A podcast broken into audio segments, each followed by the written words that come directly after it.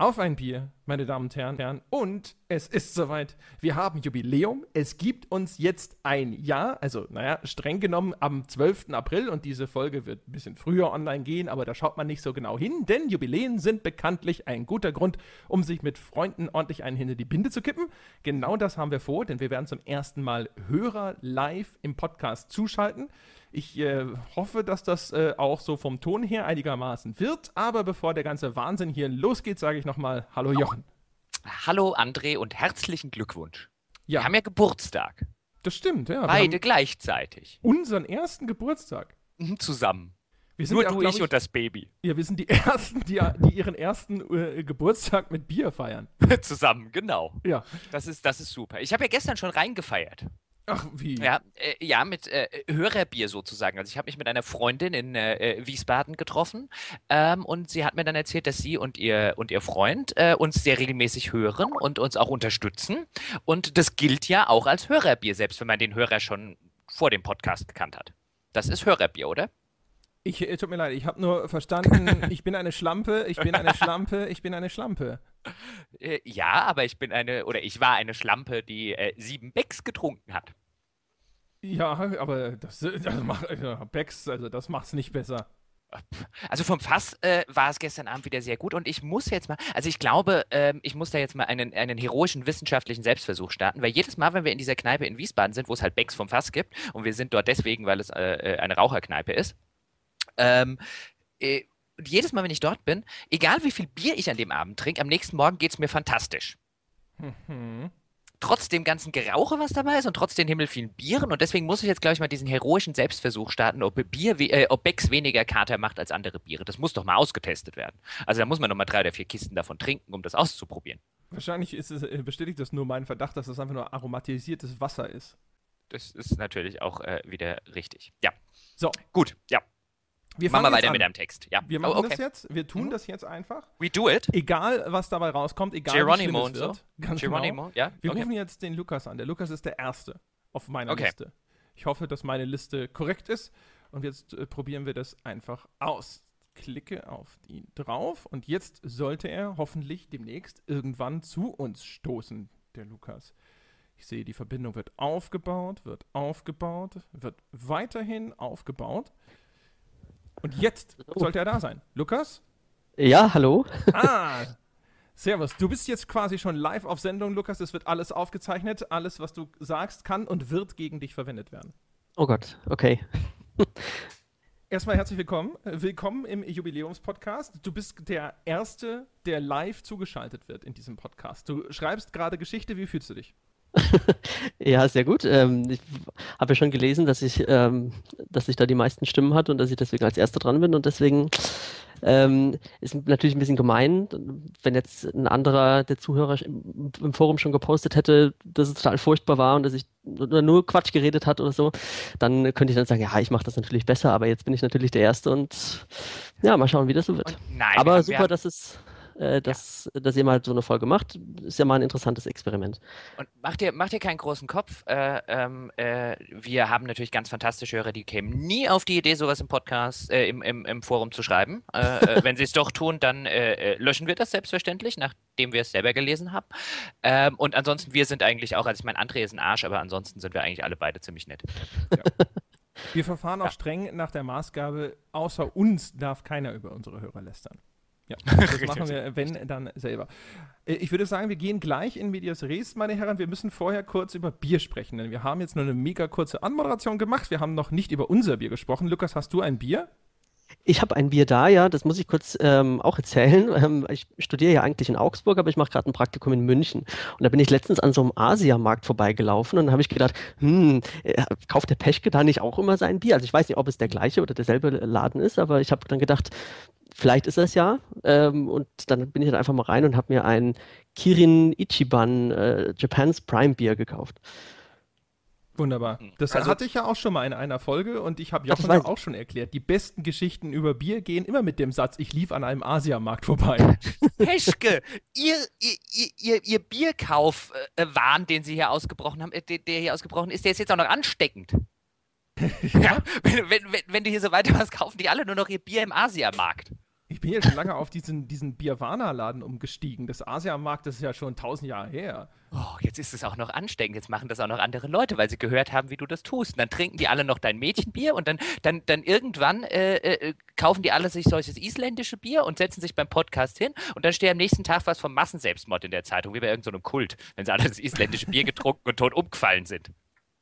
Ja, wundervoll. Äh, dann äh, würde ich sagen, äh, machen wir doch mal weiter. Herr Gebauer, was trinken Sie? Ähm, ich trinke, ich trinke Hörerbier, wie sich das natürlich für die, für die Jubiläumsfolge ähm, gehört. Wir waren ja äh, letzte Woche oder vor, ja, doch, war letzte Woche, hatten wir den, den Hörer Rhein-Main-Stammtisch und ähm, der war übrigens sehr fantastisch im äh, Green Sheep in äh, Darmstadt dem äh, Pub, den ich hier, glaube ich, schon mal erwähnt habe, den ein, ein guter Freund von mir besitzt. Ähm, und äh, waren dort auch sehr lange, bis wir uns, glaube ich, um zwei oder so rausgekegelt haben. Und äh, einige der Hörer, die dort anwesend waren, war ein super Abend, ähm, haben sich nicht nehmen lassen, mir Bier mitzubringen, weswegen sie auf der Liste der coolen Leute mittlerweile vor dir sind, André. Und ich du hast mir auch schon Bier mal Bier mitgebracht. Stimmt, du hast mir tatsächlich. Äh, André hat mir, das muss ich an dieser Gelegenheit äh, äh, Stelle mal erzählen, ich glaube, ich weiß nicht, was das war. Ich musste irgendwann, da war ich noch bei GameStar, musste ich, ähm, musste ich, glaube ich, damals Tomb Raider spielen, das, das Remake an irgendeinem Sonntag, weil, weil es musste halt rechtzeitig fertig werden. Und ich glaube, ich habe ziemlich, ziemlich im, äh, per SMS oder so gegreint bei André und auf einmal steht er, steht er in meinem Büro im, im Verlag und hat Bier dabei. Das war eine sehr coole Aktion an dieser Stelle muss man das auch mal loben. Also du hast mir tatsächlich auch schon Bier vorbeigebracht. Ähm, aber heute trinke ich dann Hörerbier, nämlich von Felix. Den, den hören wir nachher, glaube ich, noch, oder André? Den Felix hören wir noch. Den Felix hören wir sogar noch, siehst du? Äh, hat, der Bestechungsversuch hat also funktioniert und äh, der hat mir einen, einen Sechserträger mitgebracht und aus diesem Sechserträger trinke ich heute das Allgäuer Büble-Bier, was ich zwar schon kenne, aber was ein extrem fantastisches Bier des Allgäuer Brauhauses, die machen auch ein sehr gutes Helles ist. Und äh, ja, da gibt es heute für, äh, für mich das Allgäuer Büble-Bier. Und jetzt, André, du hast dir doch bestimmt irgendein Jubiläumsbier oder so. Du hast doch irgendwas im Bierwana gefunden, oder? Auf dem irgendwie Jubilator oder so steht. Ja, äh, schön wär's. Aber nein, Great Minds think alike. Ich habe auch gedacht, es ist, geziemt sich, dass ich als erstes ein Hörerbier trinke. Und das ist immer noch aus der Lieferung von dem guten Armin. Und das ist diesmal ein London Pride aus der Brauerei Fullers. Mhm. Ein Fullers London Pride. Die sind gar nicht schlecht. Ich ja. war in der, der, der ganze Stolz Londons quasi. Ja, ich habe da schon mal eine Brauereibesichtigung gemacht. Ach nee. Mhm, bei Fullers. Das siehst du. Und das London Pride ist tatsächlich ein ganz, ganz anständiges Ale, wobei ich keine Ahnung habe, wie das Ding aus der Flasche äh, äh, schmeckt. Englische, englische Ales sind ja sowieso so, eine, so ein bisschen eine, eine, eine Sache, was äh, äh, so eine leicht schale Note, die gehört ja, die gehört ja gewissermaßen zum Konzept. Deswegen bin ich ja mal gespannt, wie dir das aus der, aus der Flasche schmeckt. Ich glaube, ich habe das noch nie aus der Flasche getrunken. In London kriegt man das mittlerweile an den Kopf geworfen, weil irgendwie Fullers da so ziemlich jeden Pub übernommen hat. Gefühlt zumindest. Aber mal, bin mal gespannt. Ja. Ich habe übrigens nachgeschaut, Lukas, ja, äh, ich das habe das Kirin Ichiban habe ich in Folge 30 getrunken und mhm. davor schon mal in einer anderen Folge und mein äh, Kommentar lautete schmeckt ungefähr wie ein asiatisches Becks. So. Ja, das, ich habe jetzt keine direkte Vergleichsmöglichkeit. Ähm, aber das ist jetzt gerade eine, eine, Gelegenheit, wo ich nochmal kurz ähm, nochmal an euch beide das Wort richten kann, also einzeln. Erstens äh, an ähm, an äh, Jochen, äh, wo wir gerade hier bei Hörerbier und so waren. Hm. Ähm, ich hatte es ja schon mal in einer, in einer ähm, privaten Nachricht, glaube ich, schon mal geschrieben, warum ich dir damals äh, aus Südafrika keins mitgebracht hatte. Aber ähm, beim nächsten Mal bist du dann natürlich auch wieder dran, wobei natürlich André das mit diesen exotischen Bieren ein bisschen mehr vorgelebt hat, aber ähm, ja, genau. also wenn ich mich, wenn ich mich im Rahmen des Podcasts echauffiere, dass ihr anderen Leuten, also dass ihr André Bier schickt und nicht mir, dann meine ich das selbstverständlich tot ernst. Also da müsst ihr euch keine Gedanken machen. Ich habe das ja gar nicht gerafft. Oh mein Gott, du bist der, du bist der Bier, Lukas. Du äh, warst derjenige, der das Bier im Kofferraum durch Südafrika geschaukelt hat. Ja, genau. Ja, fantastisch. Ja, nochmal vielen genau. Dank. Und ähm, genau, und äh, jetzt auch im, im Hinblick auf äh, oder weil Jochen gerade gesagt hat, dass äh, das Treffen im Rhein-Main-Gebiet war, ähm, natürlich auch die Hoffnung, dass es vielleicht in München, zumindest solange ich da jetzt noch bin, ähm, wobei es jetzt auch von Augsburg aus wäre es jetzt auch kein Problem, aber solange ich noch in München bin, wäre es natürlich optimal, wenn da auch mal das Treffen in München funktionieren würde, wobei das ja äh, genau zeitlich bei dir ein bisschen schwieriger ist, wie du schon mal geschrieben hast. Aber das wollte ich nur noch mal sagen, dass das natürlich auch mal eine coole, eine coole Gelegenheit wäre. Das stimmt. Der Wille ist da, das kriegen wir schon irgendwann hin. Jetzt, wo der Herr Geber vorgelegt hat, äh, da ist ja quasi der Gruppenzwang auch da. da will man nicht zurückstehen, ja. Ja. So, so cool wie wir im Rhein-Main-Gebiet seid ihr nicht. keine, keine, no, no chance. Eigentlich geht es nur darum, ob sie mir mehr Bier mitbringen. Ich warne euch. Ich warne euch. Ja, dann legen wir doch jetzt einfach mal äh, äh, los, würde ich sagen, mit äh, äh, der Frage, die Lukas mitgebracht hat, oder? Ich würde sagen, ja. Lukas, Ja. stell uns Mhm. eine Frage. Okay, us äh, away. Also ich habe es jetzt gar nicht als Frage formuliert. Ich habe mir erst natürlich überlegt, was ich, was ich eigentlich fragen will oder was mein Thema ist. Und ähm, ich habe schon mit dem, mit dem Kumpel immer relativ häufig immer über die Gothic-Serie diskutiert. Und jetzt war am Anfang so der Gedanke, ähm, na gut, darüber könnte ich vielleicht ganz gut reden. Allerdings ist das natürlich so ein Thema, ähm, ja, was erstens sehr beliebt ist, aber gleichzeitig ähm, natürlich auch, weil es gerade in Deutschland sehr viele Leute gibt, die da so eine starke Meinung zu haben, ähm, so ein, so ein ja, erstens ein schwieriges Thema, zweitens so ein bisschen so ein Klischee-Thema. Im Podcast, da redet man halt auch mal irgendwie über Gothic oder so. Dann habe ich mir überlegt, na, vielleicht könnte man das irgendwie als, als Überthema formulieren. Und zwar Spiele, die in eine Schublade gesteckt werden, sei es von der Presse, sei es von den Fans oder äh, den Entwicklern und aus dieser Spiel, äh, aus dieser Schublade nicht mehr rauskommen. Ihr hattet da ja mal das Beispiel genannt mit äh, Doom 3, was ja eigentlich kein schlechtes Spiel ist, aber aufgrund der äh, Enttäuschung, die es damals hervorgerufen hat, ähm, heute so dieses Stigma hat, dass es ein schlechtes Spiel ist. Und ähm, das, um das Ganze jetzt irgendwie inhaltlich doch wieder ein bisschen enger zu fassen und dann vielleicht eben doch wieder auf Gothic zurückzukommen, ähm, würde ich hier vielleicht ein paar, ähm, ja, ein paar Beispiele aus der Gothic-Serie anbringen, weil es sowohl, ähm, sowohl aus der Richtung ähm, Gothic 1 und 2 werden wie oft in den Himmel gelobt und meiner Meinung nach häufig aus, au- aus den falschen Gründen. Und gleichzeitig äh, ist Gothic 3, glaube ich, auch äh, allgemein gesehen ein nicht so gutes Spiel, aber ähm, wird da, ja, da werden vielleicht auch wieder die falschen Gründe ähm, hervorgekramt, warum das jetzt ein schlechtes Spiel ist. Ähm, weiß jetzt nicht, wie das jetzt zeitmäßig äh, hinhaut mit dem Thema. Ansonsten wäre das natürlich auch nochmal so ein, ähm, ein Thema, was jetzt für euch für eine reguläre Folge ganz passend wäre, vielleicht so als, als Anregung, Spiele, die eben in der Schublade gesteckt wurden und da nicht mehr rauskommen. In Und welcher, in ähm, welcher Schublade stecken denn die Gothics? Also wenn du jetzt zum Beispiel Genau. sagst, äh, wenn du jetzt sagst, äh, Gothic 1 und 2 ähm, sind in so einer Schublade drin, wo sie gar nicht reingehören, was ist denn das dann konkret? Also warum sind die denn nicht so gut, wie, wie alle sie tun, deiner Meinung nach? Na, sie sind gut, aber meiner Meinung nach aus den falschen Gründen. Ähm, ich hatte, habe letztens ähm, äh, ein Video gesehen von, äh, von GameStar, ähm, 15 Jahre Gothic und warum das Spiel so gut war. Ähm, ich weiß jetzt auch gar nicht mehr, wer die, wer die äh, Redakteure waren, die das gemacht haben. Das Aber, Dimmy, war ähm, das. Und äh, der Jonas von IGN. Ja. Das war die erste Co-Produktion, die wir mit einem Kollegen von IGN gemacht haben. Der Dimi ist doch bei Gothic noch mit der Trommel um den Christbaum gerannt. Ja, der kann das ja auch später nachgeholt haben. Ja, ich wollte jetzt doch nur einfach auch mal so einen, einen, einen äh, Altersspruch bringen, den ich sonst immer nur immer von anderen gehört habe. Old Man Gebauer. Ja, ja. Ja, die, die, ganz, ganz, ganz grässlich, diese Sprüche, ich weiß. Ja. Ähm, Ja, in, ich, also ich glaube, als ich es das erste Mal durchgespielt habe, war ich auch zwölf oder so. Also ich war dann schon in der Jugend schon ein ziemlicher Fanboy. Das hat sich dann ein bisschen gelegt und dann so, hoffentlich so eine bisschen objektivere Sicht äh, hat dann stattdessen Platz genommen. Genau, und dann war so das Erste, was da genannt wurde in dem Video, ähm, warum Gothic so fantastisch war, was es auch ist. Ähm, die, dass es ja diese, diese Sprache hatte, dass da auch mal Arschloch gesagt wurde oder so. Und ähm, ich habe mir dann immer gedacht, ja, das passt jetzt in diese Welt und in diese Atmosphäre, die auch das Spiel erzeugt und die ist ja auch ganz fantastisch. Ähm, aber das kann ja nicht der Grund sein, warum das Spiel so gut ist oder warum das so, ähm, so in Erinnerung geblieben ist. Ich glaube, wir brauchen nicht darüber streiten, dass Teil 2 mindestens genauso gut ist und da redet ja eigentlich keiner so. Also vielleicht so die Söldner auf Onas Hof oder so, aber halt auch nur da, wo es passend ist.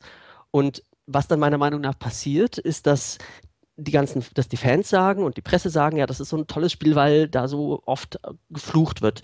Und was dann ähm, Piranha Bytes macht, ähm, sie hören auf die Fans oder sie schauen, was, was gefällt den Fans oder was, was hebt die Presse vielleicht auch mal positiv hervor und ähm, treiben es dann bei, bei Gothic 3 beispielsweise auf die Spitze, indem es dann, weil das ist, finde ich, so einer dieser Punkte, wo es in, in dieser Schublade ist, das Spiel ist gut, unter anderem deswegen, oder das ist ein, einer der ersten Gründe, der immer äh, genannt wird, und ähm, dann machen wir einfach ein Gothic 3 und da flucht einfach jeder. Da ist das Erste, was man hört, irgendwie Xardas, der verfluchte Hurensohn oder sowas.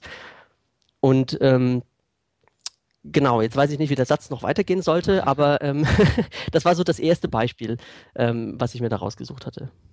Das ist doch super. Lass uns darüber reden, über das Schimpfen. Das habe ich tatsächlich nie verstanden. Ich weiß gar nicht, ob wir das in der Gothic-Folge mit Christian Ich glaube, ja. Aber ich glaube, dieser Ruhrpott-Charme, das ist ja so das Schlagwort, das da auch immer durch die Gegend mhm. geworfen wird. Das ist was, das fand ich immer total abtörend an den Gothic-Spielen. Das hat mich übrigens auch bei Sacred gestört. Bei Sacred machen sie ja auch diese komischen Witzchen und da sind die NPCs, die rumlaufen und dann irgendwie so murmeln, so, äh, mal wieder richtig gefickt und so ein Scheiß, wo du denkst so, äh, eklig, äh, hört auf. Zumal die Sprachausgabe ja damals äh, vielleicht noch nicht ganz so auf dem Niveau von heute war also ich glaube tatsächlich, wir hatten in der Gothic-Folge äh, mit, mit Christian drüber, drüber gesprochen, aber dann vielleicht auch nochmal an, an, an der Stelle.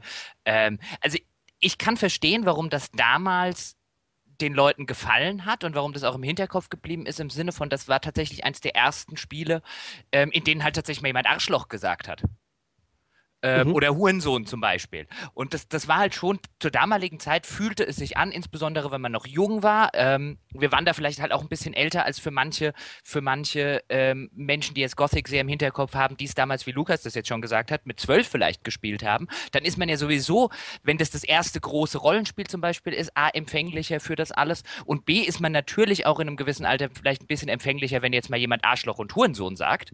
Ähm, insbesondere, weil es dann halt so ein bisschen ein Tabubruch gewesen ist Deswegen kann ich das auf der Ebene schon verstehen, warum es da so im Gedächtnis geblieben ist. Ich bin allerdings auch der Meinung, dass man spätestens mit Gothic 3 und dann jetzt heutzutage auch bei den, bei den Risen-Spielen fällt mir das immer wieder ganz, ganz extrem negativ auf, dass der Tonfall eigentlich, also dass, dass das halt einfach, dass das halt so ein bisschen Atze Schröder-Humor ist, um es so rum zu formulieren.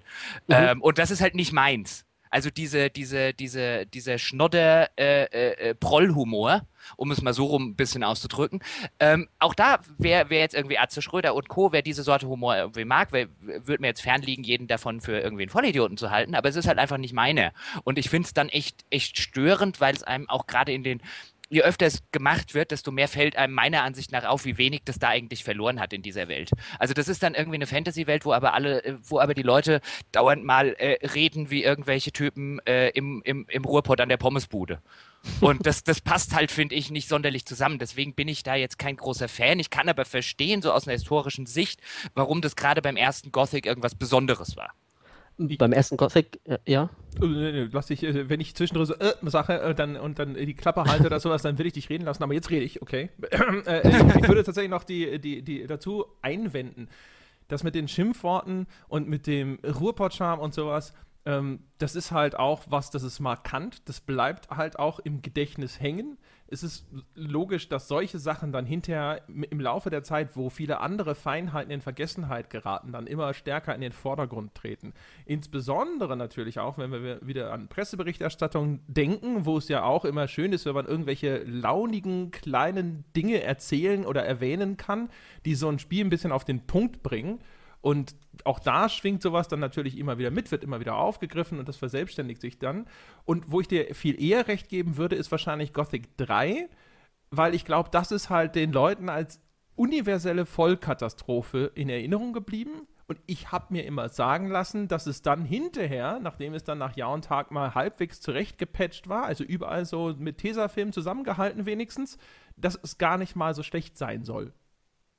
Ganz, darf ich ganz kurz einhaken, bevor Lukas jetzt äh, äh, weiter was sagen darf? Ich habe nämlich ein kleines Kabelproblem. Das heißt, ihr könnt jetzt mal bitte ein bisschen einfach weiterreden, ohne mich. Ich muss hier was umstecken. Hättest du Lukas einfach mal so, antworten let's, lassen. Let's go. Ja, und am Ende sagt jetzt Lukas sowas wie, ja, ich weiß nicht, wie Jochen das sieht, und dann ist hier Schweigen am anderen Ende der Leitung, weil ich nichts mehr höre.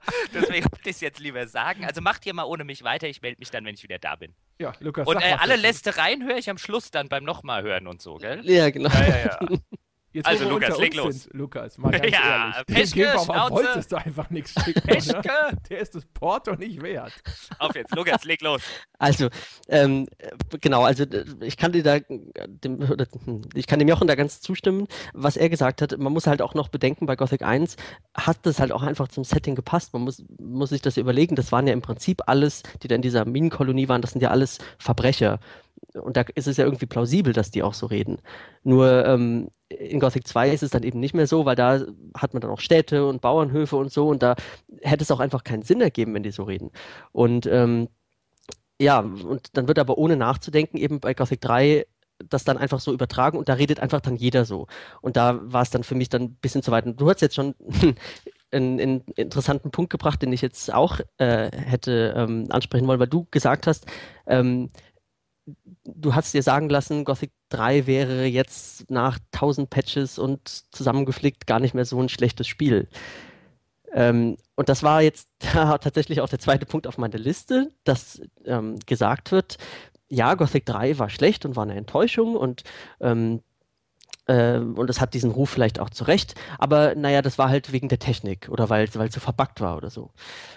Und ähm, genau das ist es eben meiner Meinung nach nicht. Ich kann, äh, Gothic 1 und 2 waren auch verbuggt und ich kann zu einem gewissen Grad auch immer ähm, drüber hinwegsehen. Manchmal nutzt man ja sogar irgendwelche Bugs aus als Exploits oder so.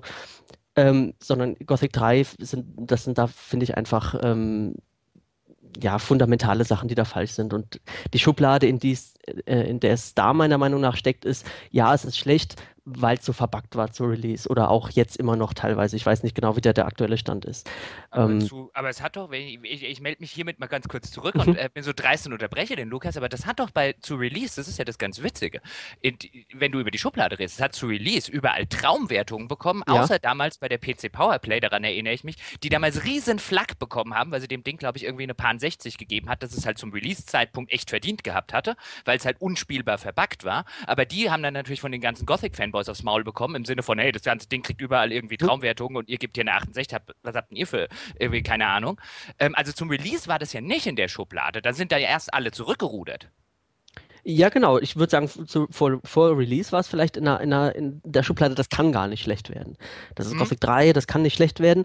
Ähm, dann war es natürlich, haben wahrscheinlich die ganzen Fans und auch vielleicht teilweise die Presse, also bis auf die Powerplay, ähm, vielleicht ein bisschen gebraucht, um sich da, um sich da dessen klar zu werden, dass es vielleicht doch irgendwie äh, nicht ganz so gut ist. Und dann ist es aber, finde ich, schon in der Schublade gelandet, dass es ähm, eine riesige Enttäuschung ist. Und dann war ja auch dieser ganze ähm, Konflikt zwischen Piranha Bytes und Joe Wood und so. Und dann hat Piranha Bytes ja selbst auch dann irgendwann zugegeben, dass es nicht in dem Zustand war, in dem sie es gerne gehabt hätten. Ähm, und dann finde ich, ist es schon wieder ja, ein bisschen umgeschwungen. Könnte, könnte es vielleicht sein, dass, diese, dass dieser Eindruck, der da bei dir entstanden ist und den ich jetzt ja gar nicht, also mit dem in der falschen Schublade und äh, der ja auch durchaus Sinn ergibt, so wie du es jetzt schilderst, auch ein bisschen dadurch zustande kam, dass vielleicht zuerst dieses Hochjubeln vor Release und sogar zum Release noch mit Wertungen, die das Spiel nicht verdient hatte, dadurch zustande kam, dass danach halt ganz extrem in die andere Richtung gerudert wurde. Also dass man sich halt so weit dann davon distanzieren wollte, von dem, was man vielleicht vorher gemacht hat, so als, als Öffentlichkeit, dass es dann zu sehr in Bashing ausgeartet ist. Hm, weiß ich nicht, aber es wurde dann doch hauptsächlich eigentlich wegen der jetzt zumindest, also vielleicht, hm, ich weiß jetzt nicht mehr genau, wie es so 2007, 2008 rum war, aber ähm, aus heutiger Sicht höre ich äh, eigentlich am häufigsten, dass es ja so, ähm, ja, so schlecht läuft und so verbuggt war und jetzt gerade so zusammengeflickt wurde und jetzt vielleicht sogar gar nicht so ein schlechtes Spiel ist. Also vielleicht nicht die, weiß nicht mehr, was es in der Gamestar bekommen hat, 85 oder so, aber vielleicht so, ja, keine Ahnung, hohe 70 oder so. Mhm. Oder? Also wie, wie seht ihr das? André, ich soll jetzt tatsächlich äh, dazu ja. Stellung beziehen. Jetzt holst, du die, jetzt holst du die Kohlen aus dem Feuer. Komm. Äh, ist keine Wertungsdiskussion. in, äh, nein, aber ähm, boah, also wie würde man Gothic 3 heute mal nüchtern beurteilen? Dazu kann ich ganz wenig sagen. Ich habe das Ding damals nicht mal selber getestet. Also da bin ich der falsche Ansprechpartner. Hm. Sorry.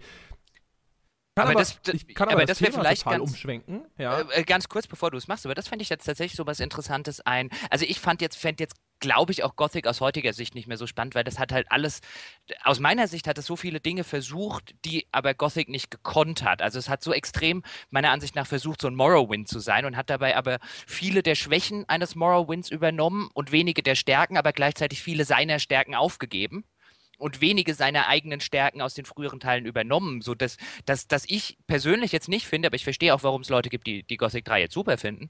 Ähm, ich fände es jetzt auch nicht gut, aber das fände ich was Interessantes, wenn der ein oder andere Hörer in den Kommentaren oder im, im Forum vielleicht auch mal schreiben würde, was denn, was denn seiner Meinung nach heute Gothic wäre. Ich glaube, da haben wir am Ende eine ganz große Bandbreite. Mhm. Ja, für mich ist es halt immer so ein, so ein bisschen was, und das ist jetzt vielleicht auch wieder ähm, Schublade, in der Teil 1 und 2 stecken, warum es gut ist. Ähm, Wäre jetzt halt der zweite Punkt nach, nach der Sache mit der Sprache, ähm, was dann häufig genannt wird, die offene Welt. Also dann wird halt gesagt, es hatte so eine offene Welt und man konnte überall hin und, ähm, und das, ja, teilweise stimmt es, also in Gothic 1 noch mehr als in Teil 2, wo ja manche Bereiche erst nach und nach irgendwie freigeschaltet werden. Aber selbst in Gothic 1, da war es dann so, selbst wenn man durch die offene Welt gelaufen ist zu Beginn, kam man ja nicht weit. So, weil manche Bereiche einfach ganz logisch durch stärkere Monster abgegrenzt waren. Und das wird tatsächlich auch als positiver Punkt hervorge äh, hervorgehoben. Mhm. Ähm, was dann nur anscheinend passiert ist, war, dass man bei Gothic 3 dann gesagt hat, okay, offene Welt finden die Leute gut. So. Und dann wurde die Welt halt einfach mal richtig offen gemacht. Ähm, was dann aber halt auch leider nicht mehr funktioniert, ist dieses logische Abgrenzen der Gebiete durch Gegner, die einfach zu stark sind. Äh, weil die Welt einfach so groß ist, dass es einfach logisch nicht mehr machbar ist oder auch, auch praktisch nicht mehr, äh, nicht mehr machbar ist. Und ähm, das wäre halt dann auch wieder so ein Punkt, ja, okay, die Leute wollen eine offene Welt oder das finden die gut an Teil 1 und 2. Was machen wir jetzt mit Teil 3? Eine richtig offene Welt. Also wir machen die richtig groß und richtig, richtig offen, dass man überall hin kann. Und das ist dann wieder so ein Punkt, da sind wir dann eher wirklich bei, bei, bei den Elder Scrolls. Ähm, die jetzt glaube, ja auch, ich, Genau, aber ich glaube ja, das war ja das, was, was Piranha Bytes damals dachte, was die Leute haben wollen, angesichts des Erfolges von Morrowind und äh, wie sehr die Leute das, äh, das, das geliebt haben. Und die haben halt wirklich, ich glaube, die wollten halt auch echt in den internationalen Markt damals mit Gothic 3 und wollten echt der Konkurrent von Morrowind sein. Und meiner Ansicht nach ist es zumindest so, das liegt nicht daran, dass das ähm, oder es liegt mehr daran, dass das eben äh, äh, in Gothic historisch gesehen, also dass viele von diesen Serien stärken, und du hast ja einige davon genannt, eben, ähm, dass man eigentlich eine überschaubare Welt hat, aber diese überschaubare Welt an jeder Ecke und an jedem Ende mit, mit irgendwas gefüllt war. Und bei, bei Gothic mhm. hat es sich ja wirklich gelohnt, äh, bei Gothic 1 und 2 mal kurz äh, am Wegesrand irgendwie links in den Wald abzubiegen, weil da war irgendwas. Und dann hat man dort eine Höhle gefunden und dann hat man dort irgendein Monster, dort irgendeine Schatztruhe. Da war ja überall was zu entdecken.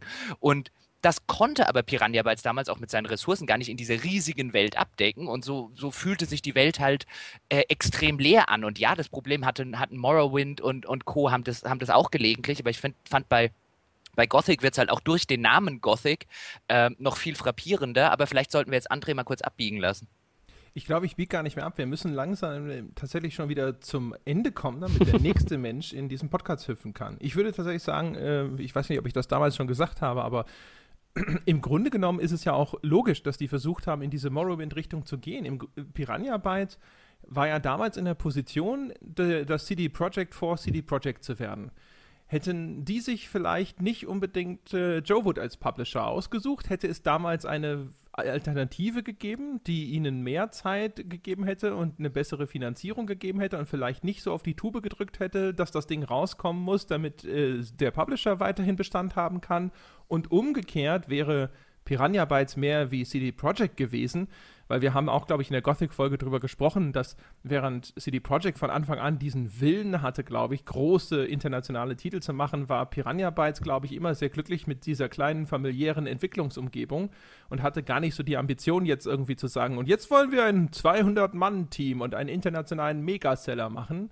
Aber die Chance hatten sie damals. Aber das ist halt bei Gothic 3 dann leider gehörig äh, an die Wand gefahren. Wohin, wohin wolltest du eigentlich abbiegen, wenn du es in zwei Sätzen mal sagen kannst, damit äh, äh, äh ich zumindest weiß, das interessiert mich jetzt. Ich hätte, ich hätte tatsächlich, äh, wäre ich umgeschwenkt, weil ich die, die andere Diskussion interessanter fand, warum denn Gothic 1 und 2 für die falschen Dinge wertgeschätzt werden, aber das werden wir jetzt nie erfahren. naja, können wir ja im Forum zum Beispiel, äh, kann ja Lukas nochmal ein Forum oder äh, ein Thread aufmachen und äh, darüber ja. können, wir dann, können wir dann diskutieren. Oh, wir haben ja äh, einen Jubiläums-Thread. Genau, ein Jubiläumsthread. Aber der darf natürlich erst nächste Woche äh, äh, online gehen. Genau. Sonst spoilern wir die Folge. Achso, ist das eine äh, reguläre Folge oder kommt das als Bonusfolge oder? Ja, das ist ganz regulär die Folge. Ganz regulär. Genau, die Folge 53, weil dann sind wir ja äh, 52 Wochen, hat ja das Jahr bekanntlich und äh, 52 äh, ist dann ein Jahr und deswegen ist das die, die einjährige Folge. Genau. Die Folge 53. So die kommt dann nächste Woche. Ähm, genau, und bei vorher wollen wir natürlich hier niemanden spoilern. Ich glaube, es kommt okay. sogar nachher. Kommt nachher nicht noch jemand mit einer Spoilerfrage? Es gab irgendwo was mit, einer, mit Ah. Spoilern. Ich weiß nicht, ob der dabei ist. Äh, Aber Das gut. hätte Vorbereitung bedeutet und das hat heute nur Lukas gemacht. Genau, das, das werden wir jetzt ja auch, werden wir jetzt ja auf unsere alten Tage mit einem Jahr, werden wir jetzt auch nicht mehr mit Vorbereitungen anfangen. ja, hier, also, hier, ja, das äh, alten Pferd bringt mir keine neuen Tricks bei. Genau. Ja, genau. Lukas, vielen Dank.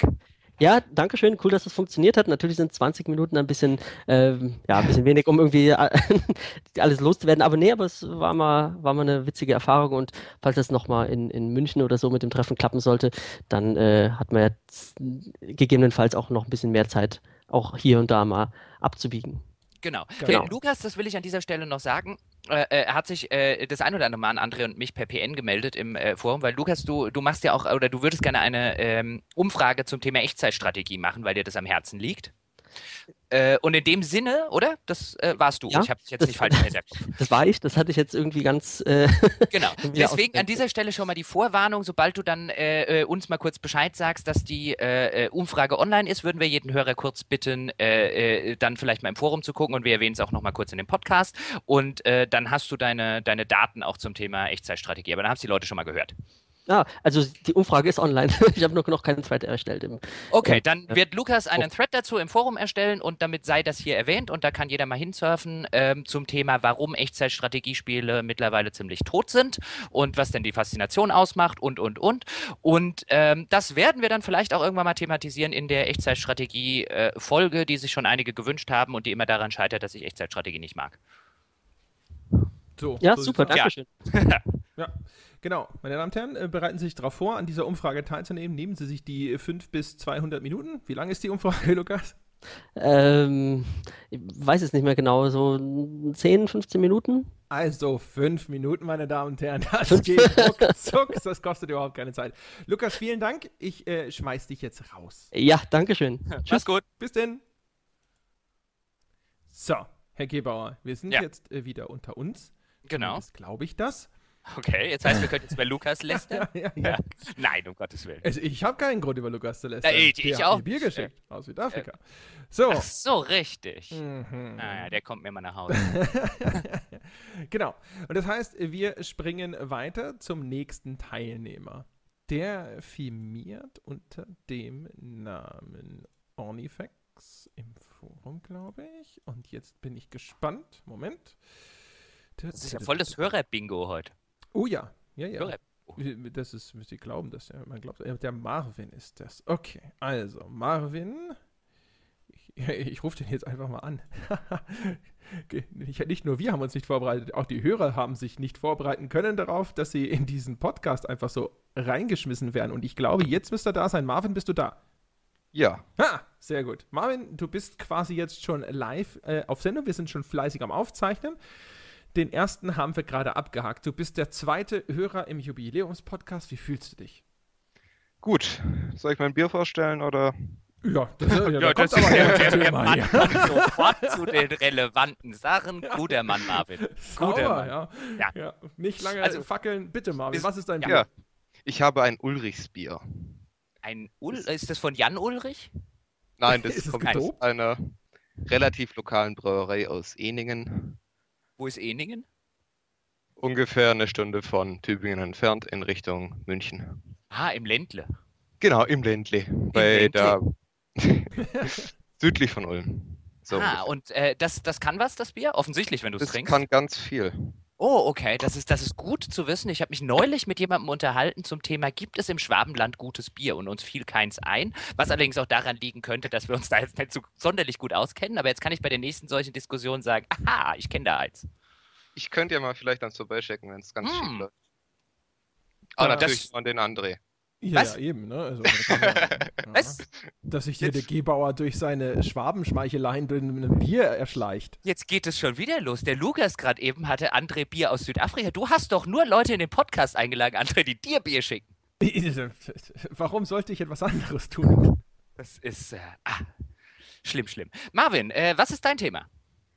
Also es war entweder Dark Souls oder Unlocke, Unlocke Kremse in Multiplayer-Spielen. Ja, hast du einen Favoriten? Äh, naja, aber bei den bei Dark Souls ist halt die Sache, dass jeder, der was über Dark Souls wissen will, weiß es schon. Irgendwelche Kritiken bringen auch nichts, weil die, die es mögen, haben sich eh schon vorbestellt. Oder spielen es schon auf der Xbox. Also Und- meinst du, wir reden über Unlocks in Multiplayer-Spielen? Ja, aber da würde Ja. ich mich jetzt halt 20 Minuten lang aufregen und Oh, du möchtest ranten, das ist ja auch sehr Ja. adäquat für, das ist für den Podcast hervorragend angemessen. Ja, dann äh, würde ich mich jetzt hier Ja, zurücklehnen mit meinem Bier und würde Ich, sagen, ich, Marvin, ich trinke mein Allgäuer Büble Bier und sage hier, Marvin, knock us away. ja, zieh vom Das- Leder. The stage is yours. Also ich spiele eigentlich privat ganz gern ähm, Counter-Strike und da kann man ja eigentlich keine Waffen freischalten. Man kann sie sich nur im Spiel dann mit dem Ingame-Geld während na, vor den Runden kaufen, sozusagen im Competitive gesehen. Und dann, äh, ich spiele eigentlich auch noch ganz gerne Battlefield mit ein paar Kumpels. Macht es schon Spaß, da sich dann im Squad den anderen auf die Mütze zu hauen. Aber dann gibt es ja auch diese ganzen Assignments, wo du dann anfängst, was habe ich hier, irgendwie 200 Kills mit einer Assault Rifle und so weiter, was ne alles in okay ist, man macht die nebenher, kein Stress. Aber wenn man dann die Phantom Assignments, das sind Assignments, die jetzt nur für die Premium-Mitglieder gibt, und da gibt es halt eins, da heißt es, macht 20 Jet-Kills, oder was war's? Ja. Score 20 Kills in a Jet. Denkt man sich, okay, geht nur in einen Jet-Only-Server, das klappt dann schon irgendwie. Man geht rein, piep, piep, piep, tot. Voll. Was hat der Gegner für Waffen? Hm, aktive Radarraketen. Was machen die? Man schießt die ab und die finden dann von alleine ihr Ziel. Und Mhm. man hat als anvisiertes Ziel ungefähr zwei Sekunden, wenn, nee, eine Sekunde, um seine, um seine Gegenmaßnahmen rauszuhauen. Und wie viele Punkte braucht man, um den Mist freizuschalten? Moment, ich schau kurz. Aber während du schaust, wo ist denn das Problem? Also ich würde jetzt ja erstmal, wenn ich jetzt Teufelsadvokat erstmal spiele, könnte man Ja. jetzt einfach sagen, dann, dann schalt's halt nicht frei. Dann sag doch einfach äh, äh, fuck it, ähm, um um so zu formulieren, und dann habe ich halt das Achievement nicht. Ja gut, aber das ist dann natürlich auch wieder dieses Achievement-Gehure und da kann man natürlich sagen, ist auch dein eigenes Problem, das stimmt schon. Aber generell dieses, im Battlefield gibt es jetzt über 150 verschiedene Waffen, in Battlefield 4, mit Gadgets, mit Gadgets zusammen. Und dann Mhm. denke ich mir, pff, okay, mit wie vielen spiele ich? Ich persönlich spiele jetzt mit, ich sag mal, mit 10 relativ aktiv, mit den verschiedenen Klassen her. Und wenn ich dann bei CS schaue, dann habe ich, was weiß ich, glaube irgendwelche knappe 35 Waffen und so weiter. Und jeder spielt da mit seinen Waffen und alle sind glücklich, es gibt keinen Freischaltgelumpe und jeder spielt eigentlich nur, damit er besser wird. Aber bei Battlefield ist halt bei mir dann das Problem, dass ich mich dann wahnsinnig darüber aufrege, dass ich getötet werde, nicht weil der Gegner unbedingt besser ist, sondern nur weil er die bessere Ausrüstung hat. Das ist dann Mhm. mein großes Problem. Ich glaube, ich habe jetzt erst gemerkt, dass wir über Battlefield sprechen und ich habe mich die ganze Zeit gefragt, was das für Jets sind in Counter-Strike, von denen ich noch nie gehört habe. dieser, dieser Übergang, so, ja, und in Counter-Strike kaufst du halt jedes Mal deine Waffen und so und dann wollte ich dieses Jet-Achievement. Ich so, oh, naja, ich kenne mich nicht so aus Ja, mit Counter-Strike, aber wer weiß, was Ja. es da alles gibt. Da gibt's doch auch, da, da erschießt man doch auch Schulmädchen, hieß es damals in der Presse. Hast du das auch nicht mitgekriegt? Ach so, ja, ja. Ja, das stimmt, war auch und den ganzen. Counter-Strike-Spielern damals neu. Also, als es hieß, dass, da- dass das ein Schulmädchen-Shooter gewesen sei. Ja, Ja. wunderschön. Okay, also wir sprechen über Battlefield 4 und, und die äh, Achievements von Battlefield 4, korrekt? ja, nicht nur Achievements, sondern auch, dass du halt durch langes Spielen Waffen freischaltest, wo natürlich auch mein Cousin zum Beispiel sagt, ja, ich spiele das eigentlich auch ganz gerne, nur damit ich die Waffen freischalte. Also ich- ich, ich, ich, nehme an, also ich extrapoliere das, äh, was dir auf den Keks geht und was ich echt gut verstehen kann, ist halt dieses, dass es nicht einfach, dass man nicht einfach dieses Spiel wie bei Counter-Strike, dass man nicht einfach sich hinsetzt und, und einfach ein skillbasiertes Spiel spielt, sondern dass dieses, dass dieses enorme Grinding-Element reingekommen ist. Und, und, Und- dass es dieses Grinding, wie man ja in Counter-Strike sieht, eigentlich gar nicht braucht, weil offensichtlich kann man auch hunderte und tausende Stunden in Counter-Strike versenken ohne ein einziges Achievement. Ja, Ja, Ja, sehe ich, genau. das, sehe ich das so ungefähr so, Und- wie du das, wie du das meinst, ja. ja, und dass man halt sozusagen in bestimmten Situationen als mit einem neuen Charakter sozusagen, auch wenn man eigentlich gut spielen kann, alten Charakter oder fortgeschritteneren Charakteren unterlegen ist, nur weil sie bessere Ausrüstung haben, aber nicht unbedingt die Spieler an sich besser sind.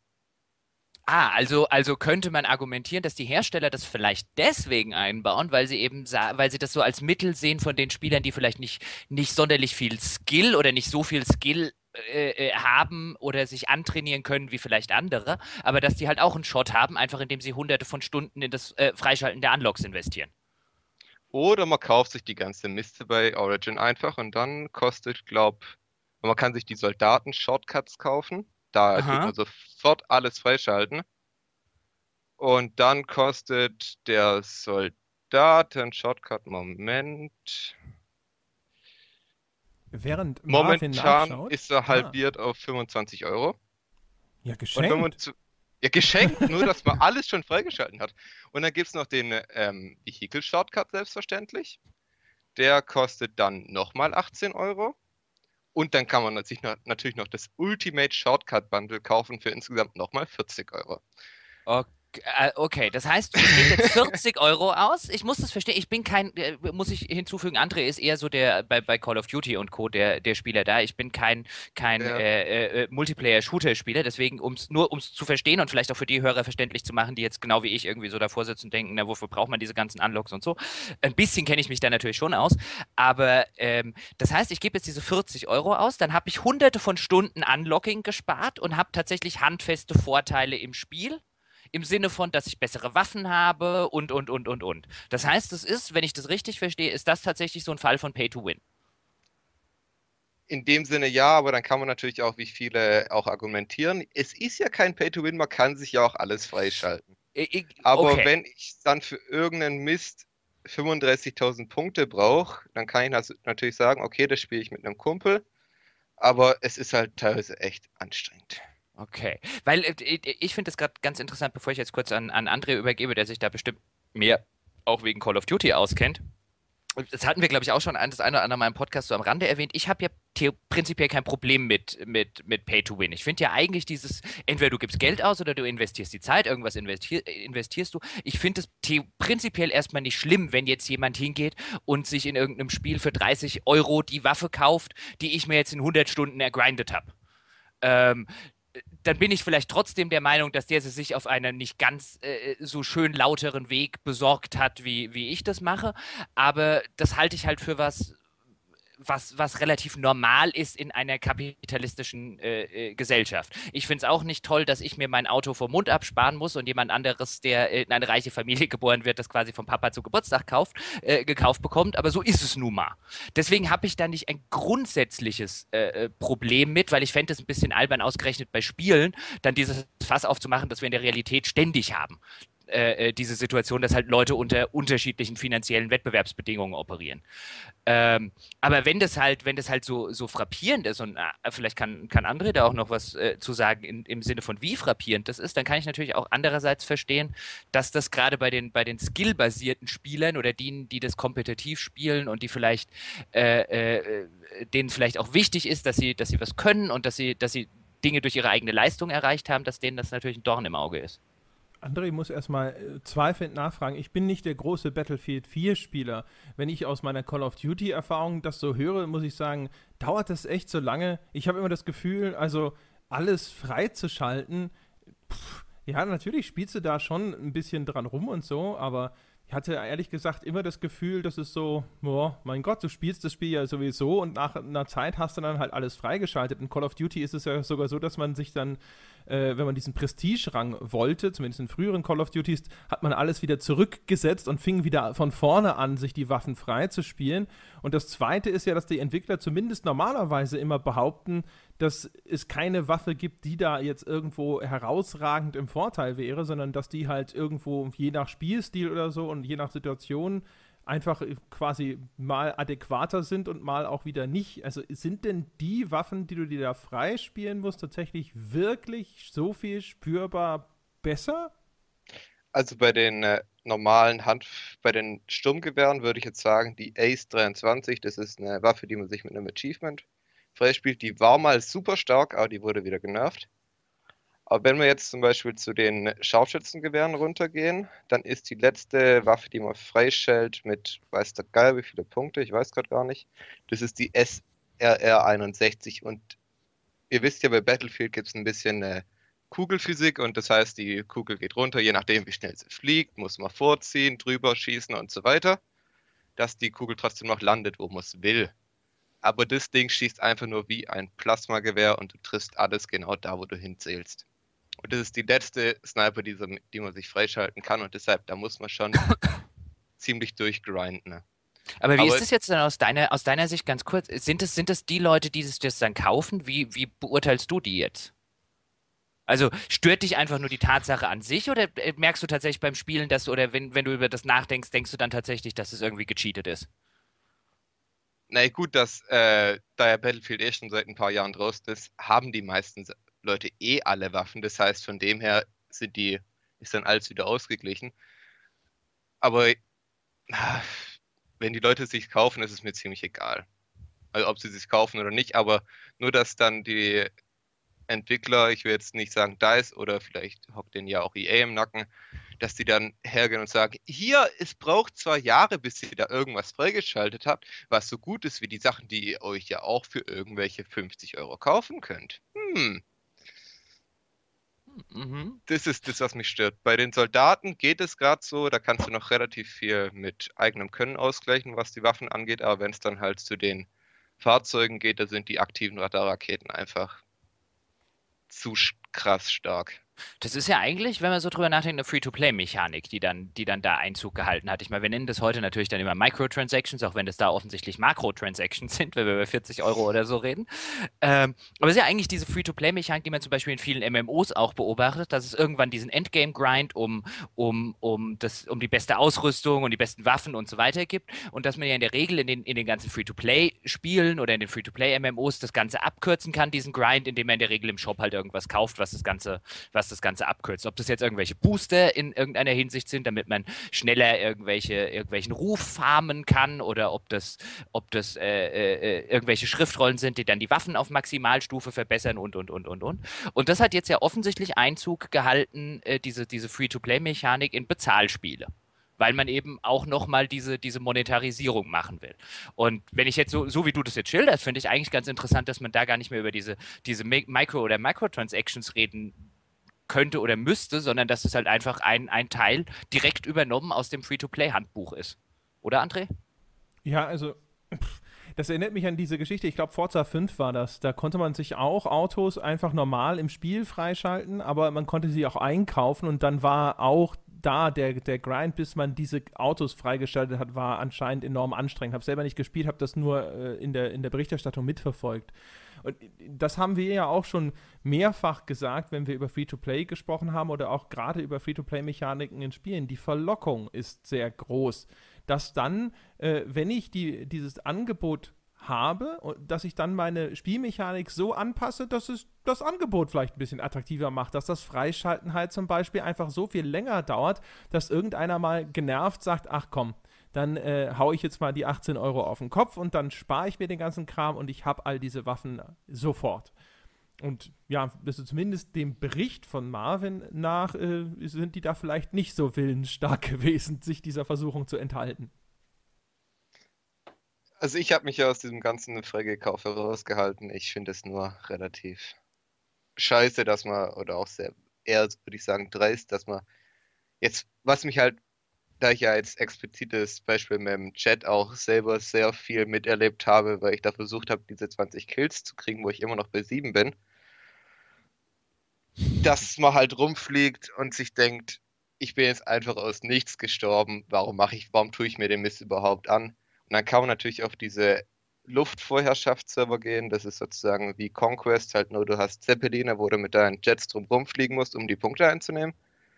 Das heißt, was ich anfangs gemacht habe, ich bin einfach rumgeflogen und habe die Punkte wieder eingenommen, habe dann gewartet, bis die Gegner sie wieder eingenommen haben, wieder eingenommen und so halt meine versucht, meine Punkte herzukriegen. Bin jetzt auf 27.000 von 30.000. ich, ich, oh.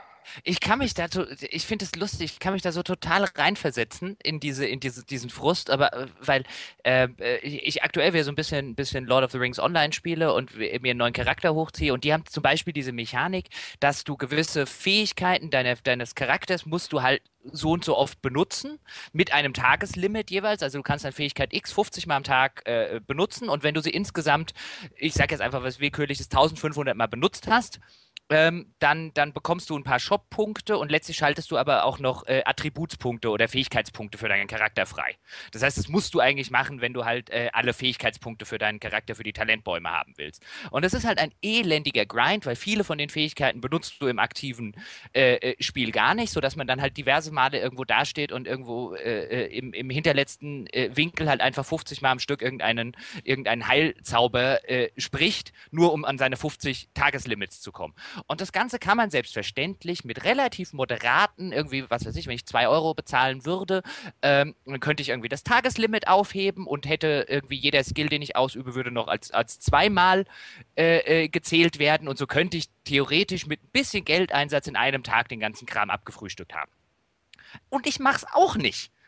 Nicht, weil ich irgendwie die zwei Euro nicht habe, sondern weil ich halt davor sitze und mir denke, das Geld kriegt ihr nicht von mir das mache ich selber. Und dann sitze ich halt bei manchen Sachen genauso wie jetzt, wie jetzt Marvin da mit seinen, mit seinen sieben, mit seinen sieben Jetkills und denke mir, oh, wie, keine Ahnung, wie ich diesen Deed, wie es da jetzt heißt, also wie, wie ich diese Aufgabe äh, jetzt machen soll, weil manche, manche Klassen haben dann wirklich echt ein, echt ein Problem. Dann musst du irgendwie Skills, die einen zehnminütigen Cooldown haben, musst du dann aber irgendwie 500 Mal benutzen. Ähm, und dann, dann krebst man da rum und ich gebe denen trotzdem das Geld nicht. Deswegen, ich kann das so gut verstehen, dass man einfach sagt, äh, äh, nicht mit mir. Die haben es einfach nicht verdient für so ein äh, Verhalten. Genau. Aber es ist eigentlich total bescheuert, weil die ganze Zeit, die ich aufwende, um das jetzt so zu machen, ist selbstverständlich viel, viel mehr wert als die dummen zwei Dollar, die ich da ausgeben könnte.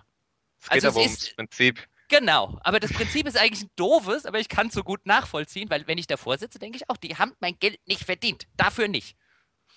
Und vor allem, ich, also ich habe jetzt nichts für Battlefield 4 bezahlt, es wurde mir geschenkt, aber wer sich das Spiel gekauft hat, wie viel mhm. kostet es neu mit Premium, was weiß ich, immer noch 50 Euro, keine Ahnung. Gerade, glaube ich, im Angebot, weil, weil Origin ja. Sale hat. Ich glaube, 39 kostet es irgendwie regulär oder Immer so. noch genug. Oder 29 äh, mit Premium und so, keine Ahnung. Müsste da gucken. Und dann zahlst du nochmal 40 Euro für deine ganzen Shortcuts, dann hast du mehr für die Shortcuts gezahlt für, wie fürs ganze Spiel. Herzlichen Glückwunsch. Ja, das, so ging es. Ich würde mal ja, Entschuldigung, mal, André. Ganz kurz einen revolutionären anderen Vorschlag. Was wäre denn, wenn ihr nicht eure Zeit opfert, aber auch nicht diesen Menschen, die es nicht verdient haben, nichts bezahlt, sondern einfach was anderes spielen würdet? Wie zum Beispiel Dark Souls.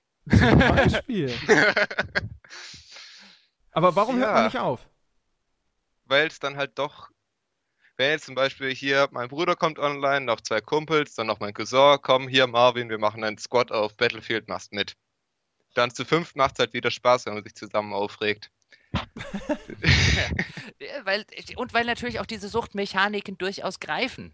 Also ich ertappe mich ja dann selber, zumindest mir geht es so dann dabei. Ich weiß nicht, wie es Marvin mit seinen sieben, mit seinen sieben Abschüssen geht, aber mir geht es dann, mir wird auf den Keks gehen, dass ich diese 20 Abschüsse noch nicht habe. Weil diese ja, sinnlose, genau. dumme Suchtmechanik trotzdem greift. Jetzt reit doch nicht auf den sieben Abschüssen so rum hier. Der arme ja, das ist jetzt, Nein, so meine ich das, das tut weh. Nicht. So meine ich also, das. Ja, also, er kann es ja verstehen. Übrigens kostet die Digital Deluxe Edition, ich habe gerade mal schnell geguckt, von, von Battlefield 4 regulär 30 Euro.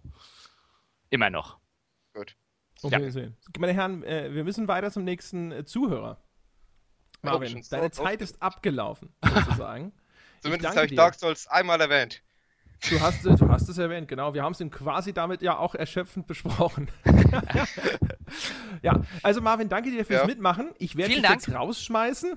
Und äh, genau, ja, nächste Woche Sonntag hörst du dich selbst. Ist doch auch was.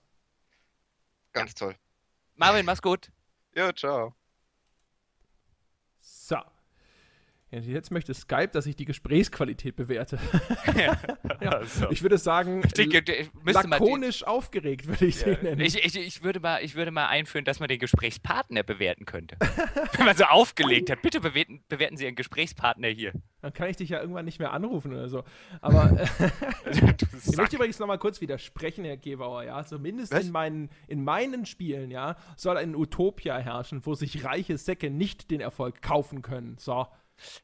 Das, das kann man ja so sehen. Das finde ich ja, das finde ich ja, das finde ich zum Beispiel einen echt spannenden Punkt, wo man dann echt mal über so eine, über Politik in Spielen reden könnte. Könnten wir vielleicht mal irgendwann machen, weil das ist ja, das ist ja absolut valide, als Gegenargument zu sagen, ich will das in, zumindest in Spielen nicht, weil Spiele ist ja der Eskapismus, den ich machen will. Da will ich diese ganzen, diese ganzen kapitalistischen Realitäten nicht haben. Das finde ich ja vollkommen okay. Ja, finde ich. Ähm, äh, genau. Was findest du nicht, dass, das, dass, dass ich das als validen Punkt sehe? Nein, ich, äh, ich, ich, ich will das nicht. Ich äh, so. wollte nur äh, widersprechen, dass du, weil du gesagt hast, ja, das Darüber ist sollten wir aber äh, vielleicht mal, da, da können wir aber echt mal eine, eine Folge über so, über diese, über äh, Politik, äh, oder ja, Ja, gewisserweise ist es ja, ist es ja, sind es ja politische äh, Geschichten, wenn man es jetzt so auf Kapitalismus runterbricht. Aber ja, wen, wen holen wir denn? Äh, der ja. nächste ist der Axel. Der Axel. Ja, bekannt Axel. bei äh, Land und Leuten, also Ja. zumindest bei Forennutzern. Ja, Land Einer der auf, ab. fleißigsten im Forum. So, jetzt Ja. mal gucken, ob der Axel. So, da habe ich geklickt und jetzt wird die Verbindung aufgebaut und aufgebaut und die Spannung steigt und äh, es geht immer noch weiter. der. Oh, und jetzt sollte der Axel bei uns sein. Hallo, Axel, hörst du uns? Ja, hallo, kann man mich verstehen? Ja, man kann dich verstehen. Fantastisch. Axel, du bist schon live auf Sendung sozusagen. Wir sind schon fleißig am Aufzeichnen. Und äh, äh, keine Ahnung, möchtest du auch, der, der, der, dein Vorredner, der hat gleich gesagt, so, ja, soll ich mein Bier vorstellen? Ähm, ja, ich muss ja, ich muss ja euren äh, Sendekonzept ein wenig dorpedieren, denn, Oh, tschüss, Axel, schön mit dir. Denn ich äh, trinke ja sehr wenig Alkohol und wenn, dann Rotwein. Ja? Eieiei. Hm. Und das heißt, ich habe jetzt äh, nur einen selbstgepressten Apfelsaft vor mir stehen. Moment mal, wie bist du denn jetzt von dem Rotwein auf den Apfelsaft? Das ist- Einen selbstgepressten Apfelsaft. Ja, Das ist ja, das ist ja, das ist ja schon so ein bisschen Christian Schmidt in Anti-Alkoholiker. ja, also mit, mit Rotwein einen selbstgepressten Apfelsaft, das finde ich ja schon, äh, ja. Ja. Das ist, das ist, das ist echt professionell. Also das, das, das, das lasse ich mir, ja- das lasse ich mir ja, äh, durchaus gefallen. Also es ist immer noch besser als die Plörre, die André in sich reinschüttet. Dass das von dem, von dem Kirschblütenteetrinker kommt, wundert mich jetzt keinen Meter. Das waren keine Blüten. Ach so, Also, Entschuldigung. äh, äh, es waren Ahnung. ganze Kirschen Die oder haben geschmeckt wie Kinder Eukal. Das ist wichtig. mit ganzen Kirschen. Das ist wichtig. Axel, ähm, äh, worüber, wo, worüber reden wir äh, äh, bei dir jetzt und mit dir? Ich wollte euch ja erstmal äh, herzlichen Glückwunsch wünschen, denn ähm, ein Jahr Podcast, das ist ja durchaus eine Leistung, ne? Das ist jetzt Axel der Erste, der uns hier herzlichen Glückwunsch. Deswegen Ja. auf der Liste der coolen Leute gleich wieder weiter nach oben. Ja, wir, wir führen Ja. eine Punktliste, von der keiner weiß, wie sie aussieht. Ja. außer uns. Ja, ich, ich auch nicht. Weil das ist, äh, weil das ist ja immer so, das, äh, das erste Jahr, das ist ja immer so das kritische Jahr, ja, ne? Das ist ja so, nach ein paar Monaten entscheidet sich das dann, wird das jetzt was längerfristiges oder hören wir jetzt auf? Und so, da ist so die, äh, dieser erste Geburtstag bei so einem Projekt ist immer was Magisches, ja? Der zweite, der dritte und der vierte Geburtstag wird dann nicht mehr so geil, der fünfte ist dann wieder besser, aber der erste, das ist was Besonderes und, und, und deswegen, ihr habt jetzt äh, so 52 Ausgaben jede Woche rausgehauen und da muss man euch mal auch wirklich mal äh, äh, ja, äh, gratuliert dazu, denn da merkt man auch, ihr macht das auch echt gerne. Sonst würdet ihr es ja nicht machen. Für den Moment dachte ich, das geht so in diese Beziehungsberatungsrichtung. Ja. ja, am Anfang ist ja noch alles schön, nicht wahr? Aber so das erste Jahr, das musst du erst mal schaffen. Ja, und fahrt, fahrt ihr mal erstmal zusammen in Urlaub, dann aber. Ja, Dann genau. Ja, wir waren noch nie in Urlaub, André. Wir müssen mal in Urlaub fahren. Die ersten 30 Folgen im Podcast, wenn der Sex noch stimmt, das ist ja einfach. Das kriegt jeder hin, aber das ist Ja. hart. Ja, das, äh, Ja, wunderbar. Äh, ich mache mir gerade noch mal eins auf. Äh, übrigens, ja. Ich steige jetzt um von, äh, von Hörerbier auf selbstgekauftes und zwar äh, die Crew, Crew Republic Foundation 11. Das ist ein handcrafted Bier aus München. So, damit äh, sind alle informiert. Und, äh, in der Regel, wenn du von Hörerbier umsteigst auf selbstgekauftes, wird es jetzt, äh, wird's jetzt mindestens um den Faktor 10 schlechter. Das ist ja, aber das liegt ja auch daran, dass Hörerbier mit dem Faktor 10 startet. Also, das ist. Das in deinem Fall ist das ja übrigens auch keine Spende. Ja, also wenn dir, wenn dir Hörer, die- ja, das ist, das ist einfach nur Notwendigkeit, damit du am Leben bleibst. Also ein Care-Paket so, ja. ja, so das, nee, das ist, das, Mm. ja, das ist einfach, das ist einfach notwendig. Wenn, wenn man dir erlauben würde, einfach 52 äh, Mal Bier selber zu kaufen, ist die Wahrscheinlichkeit einfach groß, dass du dich irgendwann damit umbringst. Ja, also ausschließen will ich das jetzt nicht, also an der Ja. Stelle. Aber Okay, so, ja. so wollten wir immer abtreten, haben wir gesagt. Jetzt lass den Ja. Axel mal aber seine Ja, oh, Frage stellen. Ja, was soll ich fragen? Also ich wollte eigentlich ähm, ja so ein bisschen darüber reden, wie ja eigentlich so, also was ihr so in den letzten ja, Wochen und Monaten eigentlich immer vergessen habt, so in eurer Abwatscherei der AAA-Games, ja, mhm. ähm, ist etwas, also, also was mir heute bei vielen Spielen sehr häufig fehlt, und das ist auch ein Grund, warum ich zum Beispiel so großer Nintendo-Fan bin.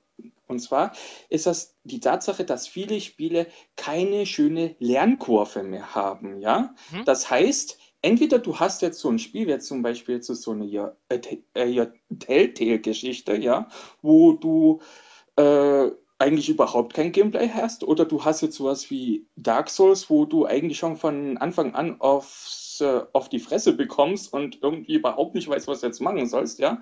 Und es gibt irgendwie kaum mehr Spiele, wo du einfach so eine spielerische, schöne Lernkurve hast und was so einfach zu lernen ist und schwer zu meistern. Äh, geht euch das genauso? Ich würde sagen, wir holen kurz den Marvin wieder rein, den alten Dark Souls-Fan, und dann schauen wir mal, was passiert. ja. Nee, André, leg los. Ähm, die Lernkurve. Ja, ist ist. Also ehrlich gesagt, ich habe tatsächlich äh, das Dark Souls 2 vor gar nicht so langer Zeit äh, mal wieder angefangen zu spielen. Und ich hatte dabei eher einen umgekehrten Gedanken, dass die Lernkurve heutzutage eher zu flach ist. Ähm, äh, das mit der steilen Lernkurve bei Dark Souls stimmt.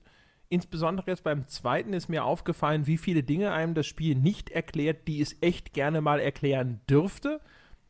Und da ist mir, ach Gott, das hätte ich alles dem Marvin erzählen sollen. Verdammt nochmal, hätten wir doch mal über Dark Souls gesprochen. Scheiße. Egal. Also auf jeden Fall, ähm, bei Dark Souls gibt es schon genügend Dinge, über die ich meckern würde. Aber ich find, fand diese, diese steile Lernkurve eigentlich angenehmer. Also von daher, wenn ich deinem Argument folge, dann tatsächlich eher, dass es mir häufig inzwischen zu seicht ist aber jetzt fiel das Wort Nintendo und für Nintendo gilt das ja eigentlich auch. Also die Marios heutzutage finde ich auch, also ich weiß gar nicht, haben wir da nicht sogar im Forum mal drüber gesprochen? Die roten Münzen zu sammeln ist heutzutage das Einzige, was noch anspruchsvoll ist an den Marios, an den 2D-Marios zumindest. Und ansonsten laufe ich da durch äh, wie ein Lötkolben durch Butter. Ich, aber gerade weil, weil, weil Axel jetzt äh, Nintendo angesprochen hat, jetzt ein uraltes Nintendo-Beispiel. Kurz vielleicht zur Erklärung, weil André weiß dann, was ich, was ich meine, weil ich neulich mal mit André im Skype drüber gequatscht hatte, äh, dass ich gerne mal äh, sehr viele Zeldas nachholen würde, weil die einfach durch äh, die Ermangelung einer Nintendo-Konsole immer an mir vorbeigegangen sind die letzten Jahre. Ähm, und ich jetzt gerade mit dem Gedanken spiele, mir eine Wii U zu kaufen, auch weil ich da mit Virtual Console einiges nachholen kann und, und, und. Ähm, und jetzt habe ich auf dem Emulator mal wieder äh, äh, Link to the Past gespielt das ich damals auch auf dem Super Nintendo gespielt habe und das ich immer noch als absolut großartiges Spiel in Erinnerung habe. Und ich habe jetzt die ersten zwei Stunden oder so bislang erst gespielt, aber da fällt mir zum Beispiel, wenn wir beim Thema Lernkurve sind, ein, wie wunderbar organisch das in dem Spiel damals noch funktioniert hat. Wo ich immer mal wieder davor stand und mir gedacht habe, das Spiel erklärt hier jetzt gerade nicht, wie das ein modernes Spiel machen würde. Da, da würden jetzt 17 Tutorial-Einblendungen kommen und irgendein Erzähler wird mir noch erklären, was ich an der Stelle jetzt am Anfang machen soll. Ähm, so, keine Ahnung, selbst wenn du äh, gleich am Anfang aus dem, aus dem Haus deines, ich weiß gar nicht, was es, was es ist, deines Mentors, Großvaters, was auch immer der Typ am Anfang ist, ähm, wenn du, wenn du da rausläufst, ähm, äh, dann sagt dir das Spiel nicht explizit, in welche Richtung du jetzt laufen sollst, zum Beispiel. Also du könntest auch in die falsche laufen. Ähm, und dann machst du halt erstmal die Karte auf und dann fängst du da schon an. Das hätten moderne Spiele hätten das nie im Leben, dass sie, dass sie dich da rausschicken ähm, und sagen, na dann guck halt auf die Karte, wo du hin musst. Ja, genau. Und, und, genau, und dann, wenn ich ganz kurz den Gedanken zu Ende, äh, äh, dann, dann, äh, und dann ja. bekommst du dein erstes Schwert, aber dann sagt dir das Spiel auch nicht, du kannst die, die Büsche zum Beispiel mit dem Schwert kaputt machen. Oder ähm, äh, solche Sachen. Oder es sagt dir nicht, dann bist du in dem ersten Dungeon, da hast du diese Lampe dabei und dann kannst du die Dinger dort anzünden diese, diese Kelche oder wie man das auch immer nennt, was da, was da äh, rumsteht, um dir eben Licht zu schaffen. Das würden dir moderne Spiele, würden dir das alles vorkauen und dort funktioniert das so wunderbar organisch. Ich sehe, oh, ich habe eine Lampe, da drüben steht irgendwie dieses Ding, wenn ich da jetzt hingehe und die Lampe benutze, kann ich das bestimmt anzünden.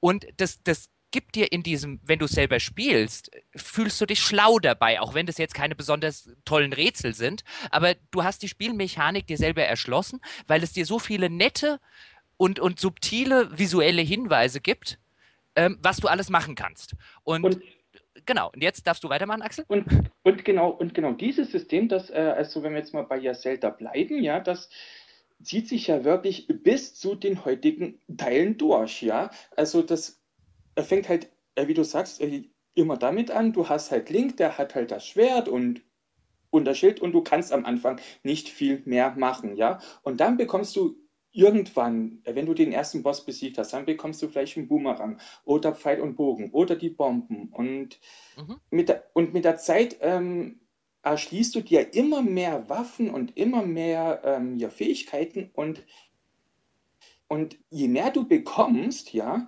desto offener wird auch die die Welt, weil du immer mehr Geheimnisse entdeckst und weil du immer mehr äh, Zugänge zu anderen Dungeons entdeckst. Und das ist auch ein fantastisches Progressionssystem, denn wenn du dann gegen Ende überall hinkommst, da merkst du dann, okay, jetzt komme ich überall hin, jetzt habe ich alles abgekrast, jetzt müsste das Spiel auch langsam mal zu Ende sein, ja.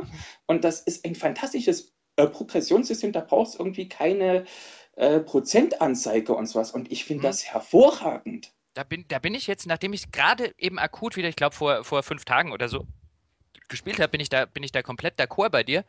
Ähm, auch, auch weil du, weil, auch weil das Spiel dich nicht für doof verkauft. Also jetzt, weil du gerade die Bomben erwähnt hast. Jetzt hatte ich zum Beispiel bei Link to the Past erstmal die Bomben bekommen und dann sagt jetzt ja das Spiel nicht, beziehungsweise ich habe mir die einfach gekauft beim, beim Händler in dieser, in dieser Anfangsstadt, wo man reinkommt. Und dann jedes moderne Spiel würde dir diese Bomben geben und dann wäre dein nächstes Missionsziel, irgendwas mit den Bomben kaputt zu machen, damit du ja lernst, wie man diese Bomben benutzt.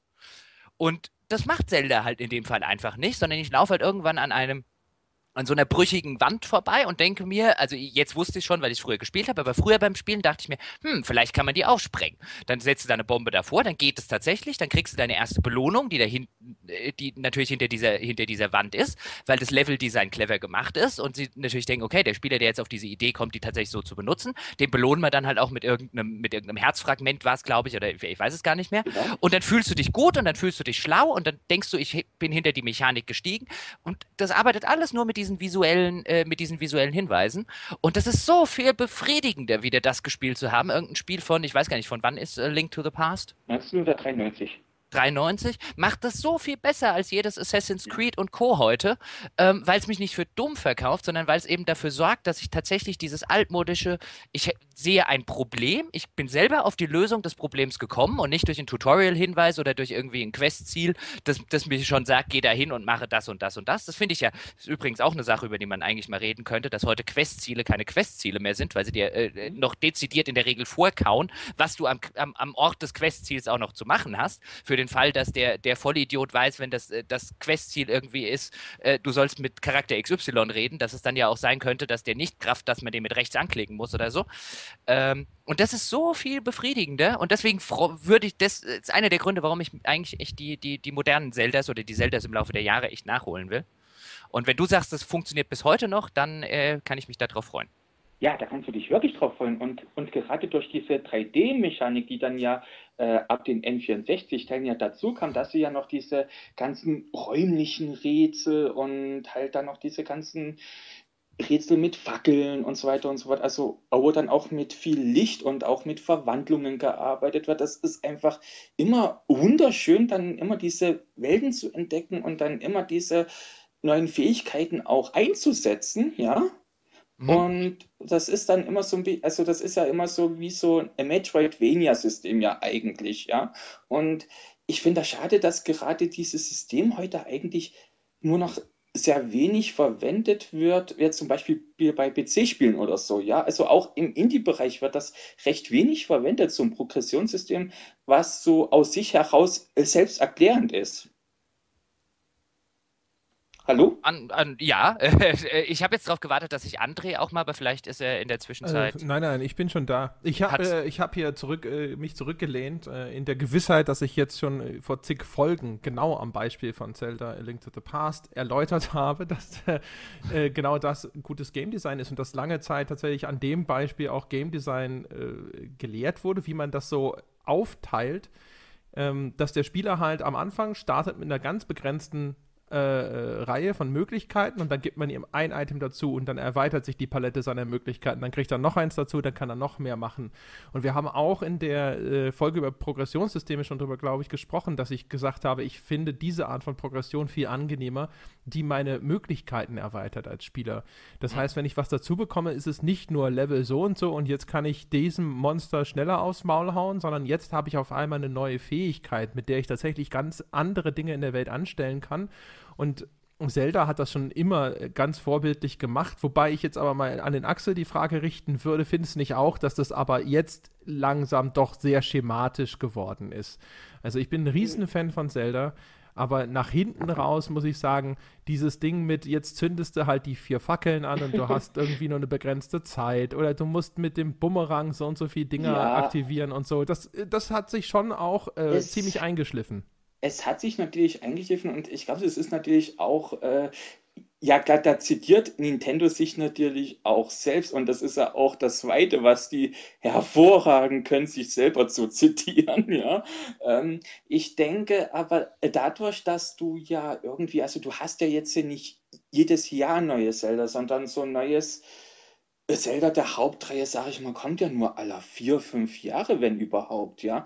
Und da denke ich mal, bleibt das wenn man jetzt die Teile nicht so, jetzt sag ich mal, hintereinander spielt, sondern halt immer bloß so aller Jahre immer die neuesten Teile spielt, da denke ich mal, bleibt das sogar relativ frisch. Da haben wir übrigens auch bei GTA drüber gesprochen, Jochen. Das ist heute irgendwie voll die Best-of-Folge, ja. Wir sind die ganze Zeit dabei, Punkte nochmal aufzugreifen, die wir in früheren Folgen schon hatten. Dass der, der große Vorteil von GTA ist, dass so viel Zeit zwischen diesen einzelnen Teilen liegt, dass keiner merkt, dass der, der, der Gewinn an neuen Features und so gar nicht so enorm ist und dass wenn die in der gleichen Frequenz erscheinen müssten wie in Assassin's Creed und das noch weiter zusammenschrumpfen würde, dass man dann genau den gleichen Effekt hätte. Und das ist bei den Zeldas meiner Meinung nach auch so. Du hast schon recht, nach vier, fünf Jahren hat man halt einfach so lange nichts mehr in der Art gespielt, dass man halt dann auch mit etwas sehr glücklich sein kann, Ja, was einem das gleiche nochmal bietet. Das ging mir auch bei dem Link Between Worlds, ich glaube, da habe ich hier mal drüber geschwärmt, so, dass ich gespielt habe, dass er halt auch so ein, diese klassische Link to the Past Geschichte sehr gut einfängt. Aber man muss schon sagen, also so, so unglaublich ich ja auch immer äh, für Nintendo äh, in die Hände klatsche und sage, das ist einer von den letzten großen Innovatoren. Die sind aber in, in ihren Kernreihen auch inzwischen so ein bisschen am auf der Stelle treten, finde ich. Ja, das liegt so, also äh, bei Mario würde ich dir definitiv auch recht geben, was auch so ein bisschen daran liegt, dass die auch in den letzten Jahren auch so extrem viele Spiele, gerade auch aus dem Mario-Franchise, veröffentlicht haben, ja. Da hast du dann die ganzen zig New Super Mario Bros. und dann hast du da so ein Teil und das ist dann schon ein bisschen, also ich würde mir auch wünschen bei Nintendo, dass die mal wieder ein paar mehr auch äh, ja alte Franchises mal wieder beleben würde. Einfach mal wieder ein schönes Metroid oder mal ein schönes Wave Race oder ein geiles F-Zero, ja. Ich würde dafür Geld ausgeben und nicht wenig, ja. Und, und das würde ich mir wünschen, äh, dass sie da auch mal wieder so ja alte klassische Marken mal wieder mehr äh, wiederbeleben könnten, um auch in, ihr- in ihrem Spielangebot auch wieder mehr äh, ja, Abwechslung äh, reinzubringen. Ja, das verstehe ich auch nicht, warum sie da nicht mehr machen. Also jetzt kommt ja ein neu, neues Star Fox, oder?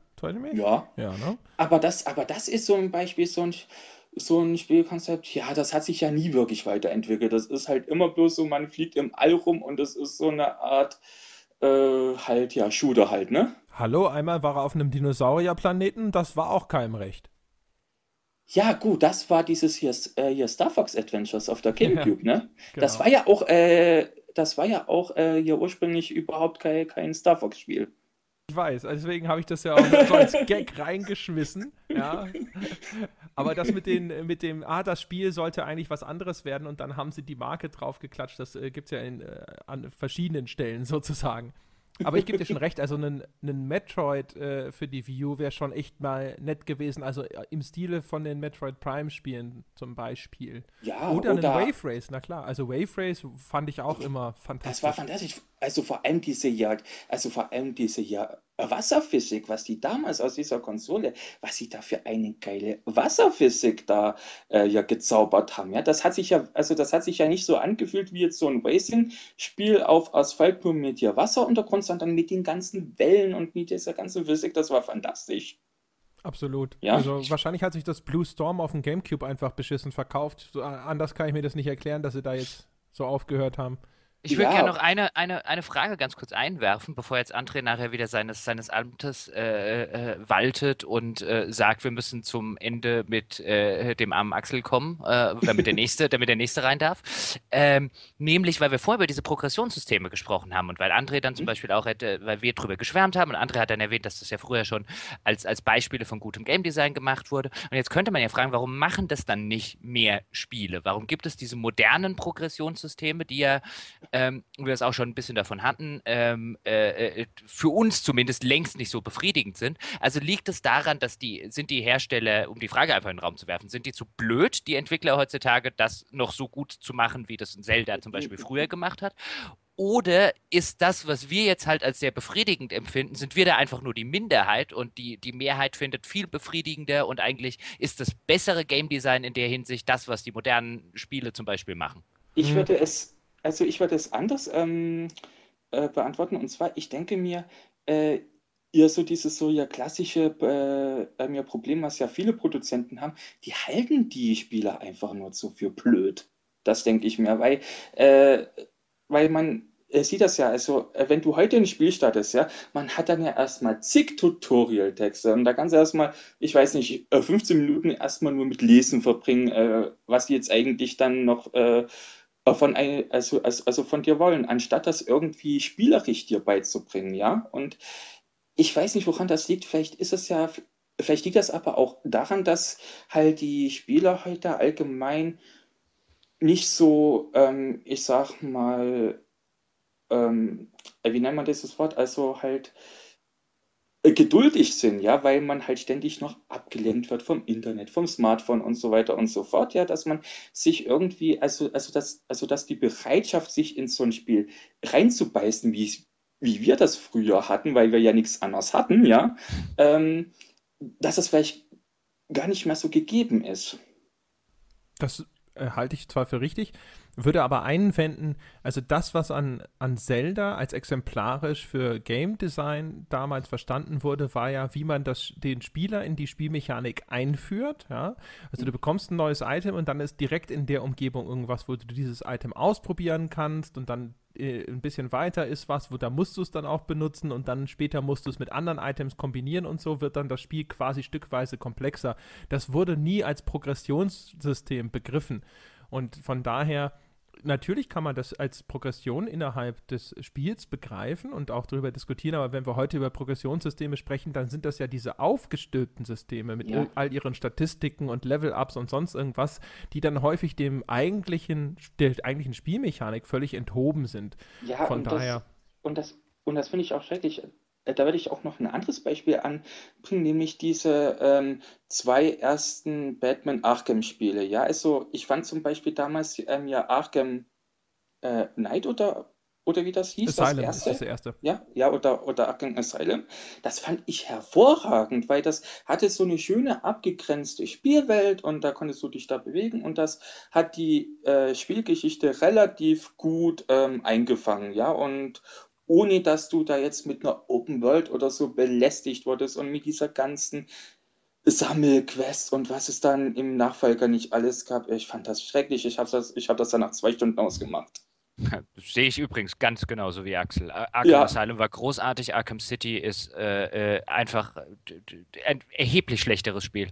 Also und ich fand das auch, das war, das war die Ubisoft-Tivierung von äh, äh, Arkham, Arkham Asylum, was ich ein großartiges Spiel fand. Genau. Äh, City hat mir, und deswegen habe ich dann auch die Nachfolger bis, bis heute, äh, muss genau. ich auch zugeben, und, nicht gespielt, weil ich. Und ich finde das ja. schade, dass heute irgendwie jedes größere Spiel halt immer irgendwie eine Open World haben muss, weil ich finde Open Worlds, wenn es nicht so wie in den Piranha-Byte-Spielen ist, ja, finde ich Open Worlds einfach nur nervig. Also. Da sollten wir mal eine Folge zu Open World. Oh, wait. Ja, Axel, Ja, deine ähm, Stunde hat geschlagen. Ja, noch was anderes. Noch was anderes. Und Du zwar. verstehst, glaube ich, nicht, was ich sagen will.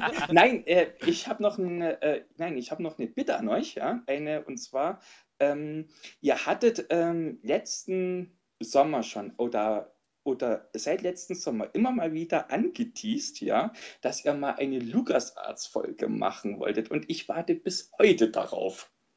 Das haben wir angeteased? Ja, mehrmals. Oder Jochen hat es angeteased. Ich, Gebauer. ich glaube, ich habe ab, ja, ja, ich glaube, ich bin's wieder. Ich glaube, ich habe ab und zu mal gesagt, wir sollten doch eigentlich mal eine Folge oder äh, drüber machen, äh, warum die LucasArts-Spiele gar nicht so großartig waren, die Adventures, Genau. wie sie heute allenthalben getan werden. Ähm, das ist natürlich die Folge, die uns mindestens die Hälfte aller Patreon-Bäcker kostet und äh, ähm, ähm, ähm, 30 Prozent der Hörer noch zusätzlich. Also dein Ähm. Monkey Island-Gedisse haben wir überlebt. Äh, ja, aber da habe ich noch nicht mit Day of the Tentacle angefangen. Oh, oder ja, ein Indiana, oder, oder, oder, Ein oder Indiana. Jones. Oh, ja, ja, aber hoffentlich Ja, nicht den siehst du, vierten. Na gut, aber immerhin Axel bleibt uns dann noch übrig. Wenn alles, wenn alle Stricke reißen, aber Axel ist noch. Wir haben immer noch Axel. ja, Immerhin 50% der Forums-Postings, Schätzung. ja. Nein, Quatsch. Ja, Axel, äh, äh, wir, wir, wir schreiben uns das ins Gebetsbuch, dass eine LucasArts-Folge gefordert ist. Ich Ja. sag vielen Dank, dass du dabei warst.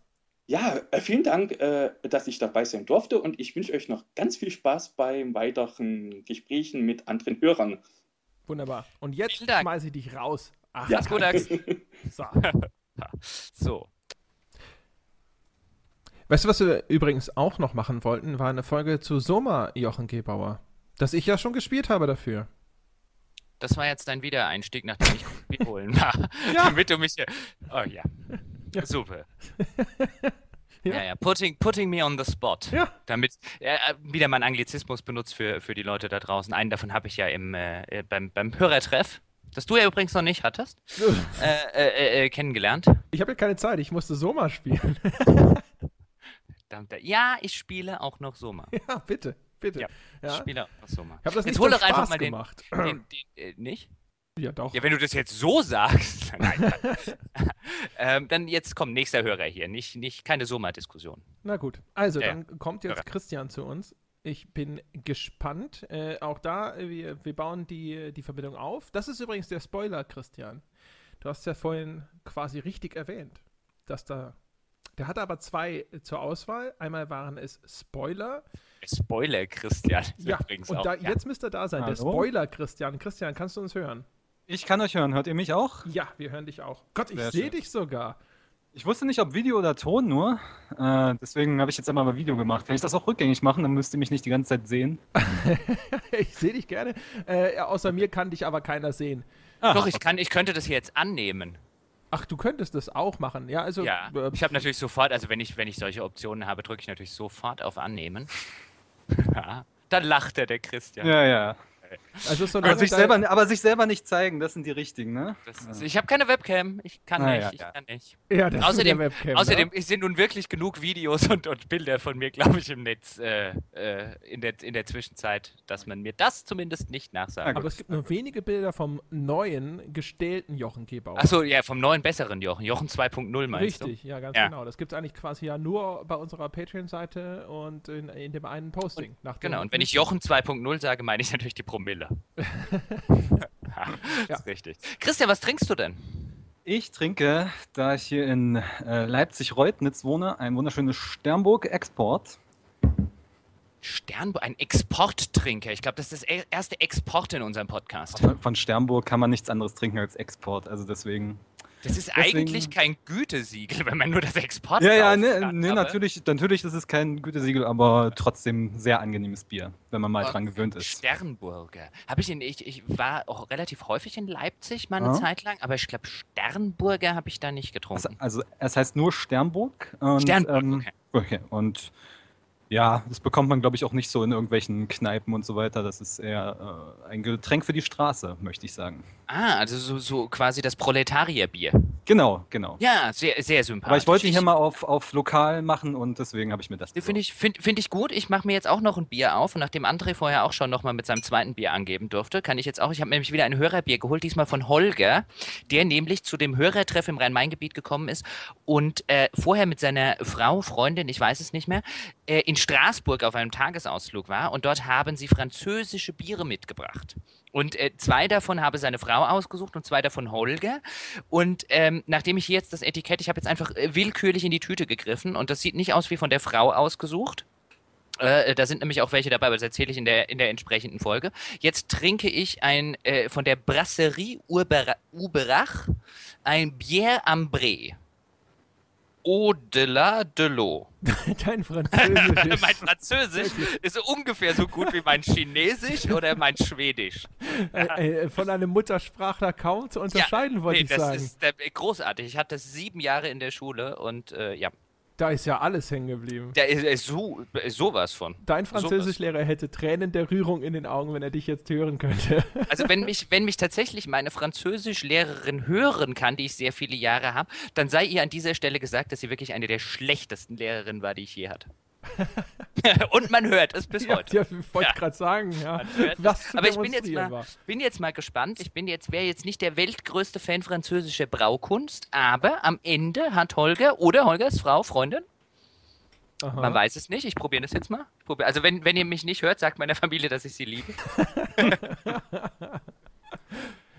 Der Christian kann mir in der Zeit ja nochmal ganz kurz erklären, das Ding ist so schlecht, dass es nicht mal in Kneipen verkauft wird? Oder wie sollte ich das verstehen? Das Sternburg. Mm, Ja, so kann man es auch verstehen. Ich, ich kann mir das auch nicht so richtig erklären. Es ist eigentlich sehr lokal, wird hier auch sehr viel Werbung dafür gemacht. Auch sehr, ähm, naja, kecke Werbung oder wie, wie man es am besten sagt. Also ein bisschen frech, ähm, wenn dann irgendwelche, irgendwelche wohlhabenden Leute auf dem Plakat zu sehen sind mit irgendeinem äh, sowas trinkt man nicht Spruch. Das ist immer sehr witzig verpackt. Und ja, es, also es wird auch als Proletarierbier vermarktet. Wenn man Ach, so das möchte. kokettiert so mit seinem Genau, Unterschichten-Charme. genau, mit dem genau. Ruhrpott-Charme. Da können wir wieder über Gothic reden hier. Schön. Das ist ja Ich, gut. da kann ich leider nicht mitreden. Nee, leider nicht. Nee, Ich das möchte hatten wir übrigens schon ein- vorher. Ja. Und, Aber und, und einwenden, dass mein, ganz kurz, mein Bohem-Bier, ja, das ist ja eine gute, eine gute Diskrepanz, also das Proletarierbier und das Bohem-Bier von der Brasserie Uberach. Äh, mit Sternchen übrigens dran, keine Ahnung, wofür das Sternchen steht. Ähm, ich würde ja auch gerne lesen, was das für ein Bier ist, aber ich verstehe ja keinen Ton und was da draufsteht, aber es ist lecker. Das kann man echt gut trinken. Das Sternchen, Ich das bin- verweist auf irgendeine so eine Fußnote, wo da irgendwo noch Ja, das ist die Eau de la de l'eau. Was auch immer das heißt. Also O heißt Wasser, das kann ich noch sagen. Ja, äh, das, genau, so weit wäre ich auch schon. Aber Eau de la, also voulez-vous un Gummischuh und so. Aha. Ja. Wahrscheinlich ja, ist es gar kein richtiges Bier. Und hier, hier, steht, hier steht voll der Roman auf dem Etikett und ich verstehe halt wirklich keinen Ton. das, Und es hilft auch nichts, ihn jetzt vorzulesen, weil das, dann versteht jeder andere keinen Ton. das würde übrigens auch erklären, warum Christians Bier gar nicht in Gaststätten und Kneipen verkauft wird. Wahrscheinlich fehlt da noch so die Zulassung vom Gesundheitsamt Oh, oder so. schwangere Frauen dürfen es nicht trinken. Nee, So, äh, so, doch, da ist, da ist so ein Bild mit einer, mit einer durchgestrichenen schwangeren Frau. Oder die, die Hersteller mögen keine schwangeren Das Frauen. ist ja hier, drucken ja Oder noch auf dicke Fra- Kaffeebecher, das ist Vorsicht heiß, äh, sowas in der Art, drucken Ja, da oder, oder, oder, oder vielleicht dürfen es dicke Frauen nicht trinken. Das könnte auch sein. da bin ich mir jetzt nicht sicher, ob dick oder, oder beide. diese Das, Franzosen. Äh, ja, äh, äh, wir sollten drüber reden, was äh, äh, Christian. Ja, genau, ich hab's ja äh, schon von uns gesagt. wissen. Der Christian Ja, genau. will entweder über Spoilerwarn reden oder über, ich glaube, warum die Wii ihn äh, von den Nintendo-Konsolen kuriert hat fürs Erste. Ja, äh, ich möch, würde dann eher über das erste Thema reden, weil das zweite ist ja schon im Forum ein bisschen äh, aufgearbeitet worden und äh, da haben andere Leute mehr Ahnung als ich. Deswegen würde ich dann, wenn jemand anderes das Thema machen würde, dem eher den Vortritt überlassen und die mich den Spoilern zu wenden. Du meinst, der Axel hat dich schon aufgeklärt, dass Genau. Nintendo super ist. Er hat mich totgeredet, ja. Totgeschrieben. Ja, gut, okay, Genau. dann äh, bitte. Spoilerwarnung, meine Damen und Herren. Auf geht's. Genau. Äh, ja, wie steige ich denn am besten in das Thema ein? Äh, vielleicht mit einer Anekdote. Das hat das erste Mal, als ich das Thema so ein bisschen bewusst als Problem wahrgenommen habe, war damals mit The Darkness. Diesem Ego-Shooter, diesem, diesem Comic-Ego-Shooter, also dem ersten noch. Ähm, hatte ich damals ganz normal, ich habe ja die GamePro immer gelesen und mir dann auch das Testvideo angeguckt und ja, hat Spaß gemacht und so weiter. Und irgendwann hatte ich es dann mal einem Kumpel zum Spielen gegeben. Der hatte vorher noch gar nichts von diesem Spiel gehört und war total überwältigt von, von äh, dem, was da passiert, auch vor allem im zweiten Akt, wenn man dann in diese, ähm, na, in diese Höllendimension kommt und so weiter. Und das hat ihn so, so, so überrascht und hat so eine positive Rezeption bei ihm hervorgerufen, dass ich mich, dass ich mich gedacht, mir gedacht habe, in Zukunft am besten nicht mehr irgendwie zu solchen Spielen irgendwelche Testvideos gucken oder Tests durchlesen, sondern nur die Wertung angucken. Und genau. Und jetzt, wo ja Game of Thrones Staffel 6 in, in den Startlöchern steht, ist das Thema ja nochmal ganz neu. Äh, ganz aktuell, meine ich. Genau. Jetzt weiß ich nicht, ihr beide lest ja, äh, ihr seid ja auch begeisterte Game of Thrones-Fans, wie ihr mit so einem Thema umgeht. Spoiler. Du meinst, wie wir Spoiler vermeiden? Sind wir Spoiler sensibel? Ja, genau. Ah. Ich hatte deine Frage tatsächlich, als du es im Forum gestellt hast, genau umgekehrt verstanden. Ich dachte, du willst dich darüber be be beklagen, dass der Spoilerwahn inzwischen so weite Kreise zieht, dass die Leute kaum noch über das, äh, den Gegenstand ihres Beitrags sprechen, weil es überall heißt so, oh, Spoiler. Das wäre, das wäre ja dann was, worüber man diskutieren könnte. Und ich wär, es wäre ja auch schön, wenn ich so eine Einstellung hätte, aber ich bin leider selber immer sehr empfindlich, was sowas angeht. Ich versuche nicht allzu empfindlich zu sein, aber also wenn man mal gespoilert wird, dann, dann bin ich jetzt nicht sauer auf denjenigen großartig. Aber es ist dann trotzdem ärgerlich, wenn, wenn sowas verloren geht. Und es ist halt auch die Frage, wo, wo sowas herkommt, dass man so empfindlich ist, weil als Kind, als Jugendlicher auf dem Schulhof äh, war ich dem gegenüber nicht so empfindlich. Da hat man sich noch die, wenn man einen Film gesehen hat, die ganze Geschichte erzählt und hier, das ist passiert und so weiter. Und jetzt ist die Frage, warum man in so einem Alter äh, oder warum ich in meinem Alter auf immer so empfindlich auf Spoiler reagiere.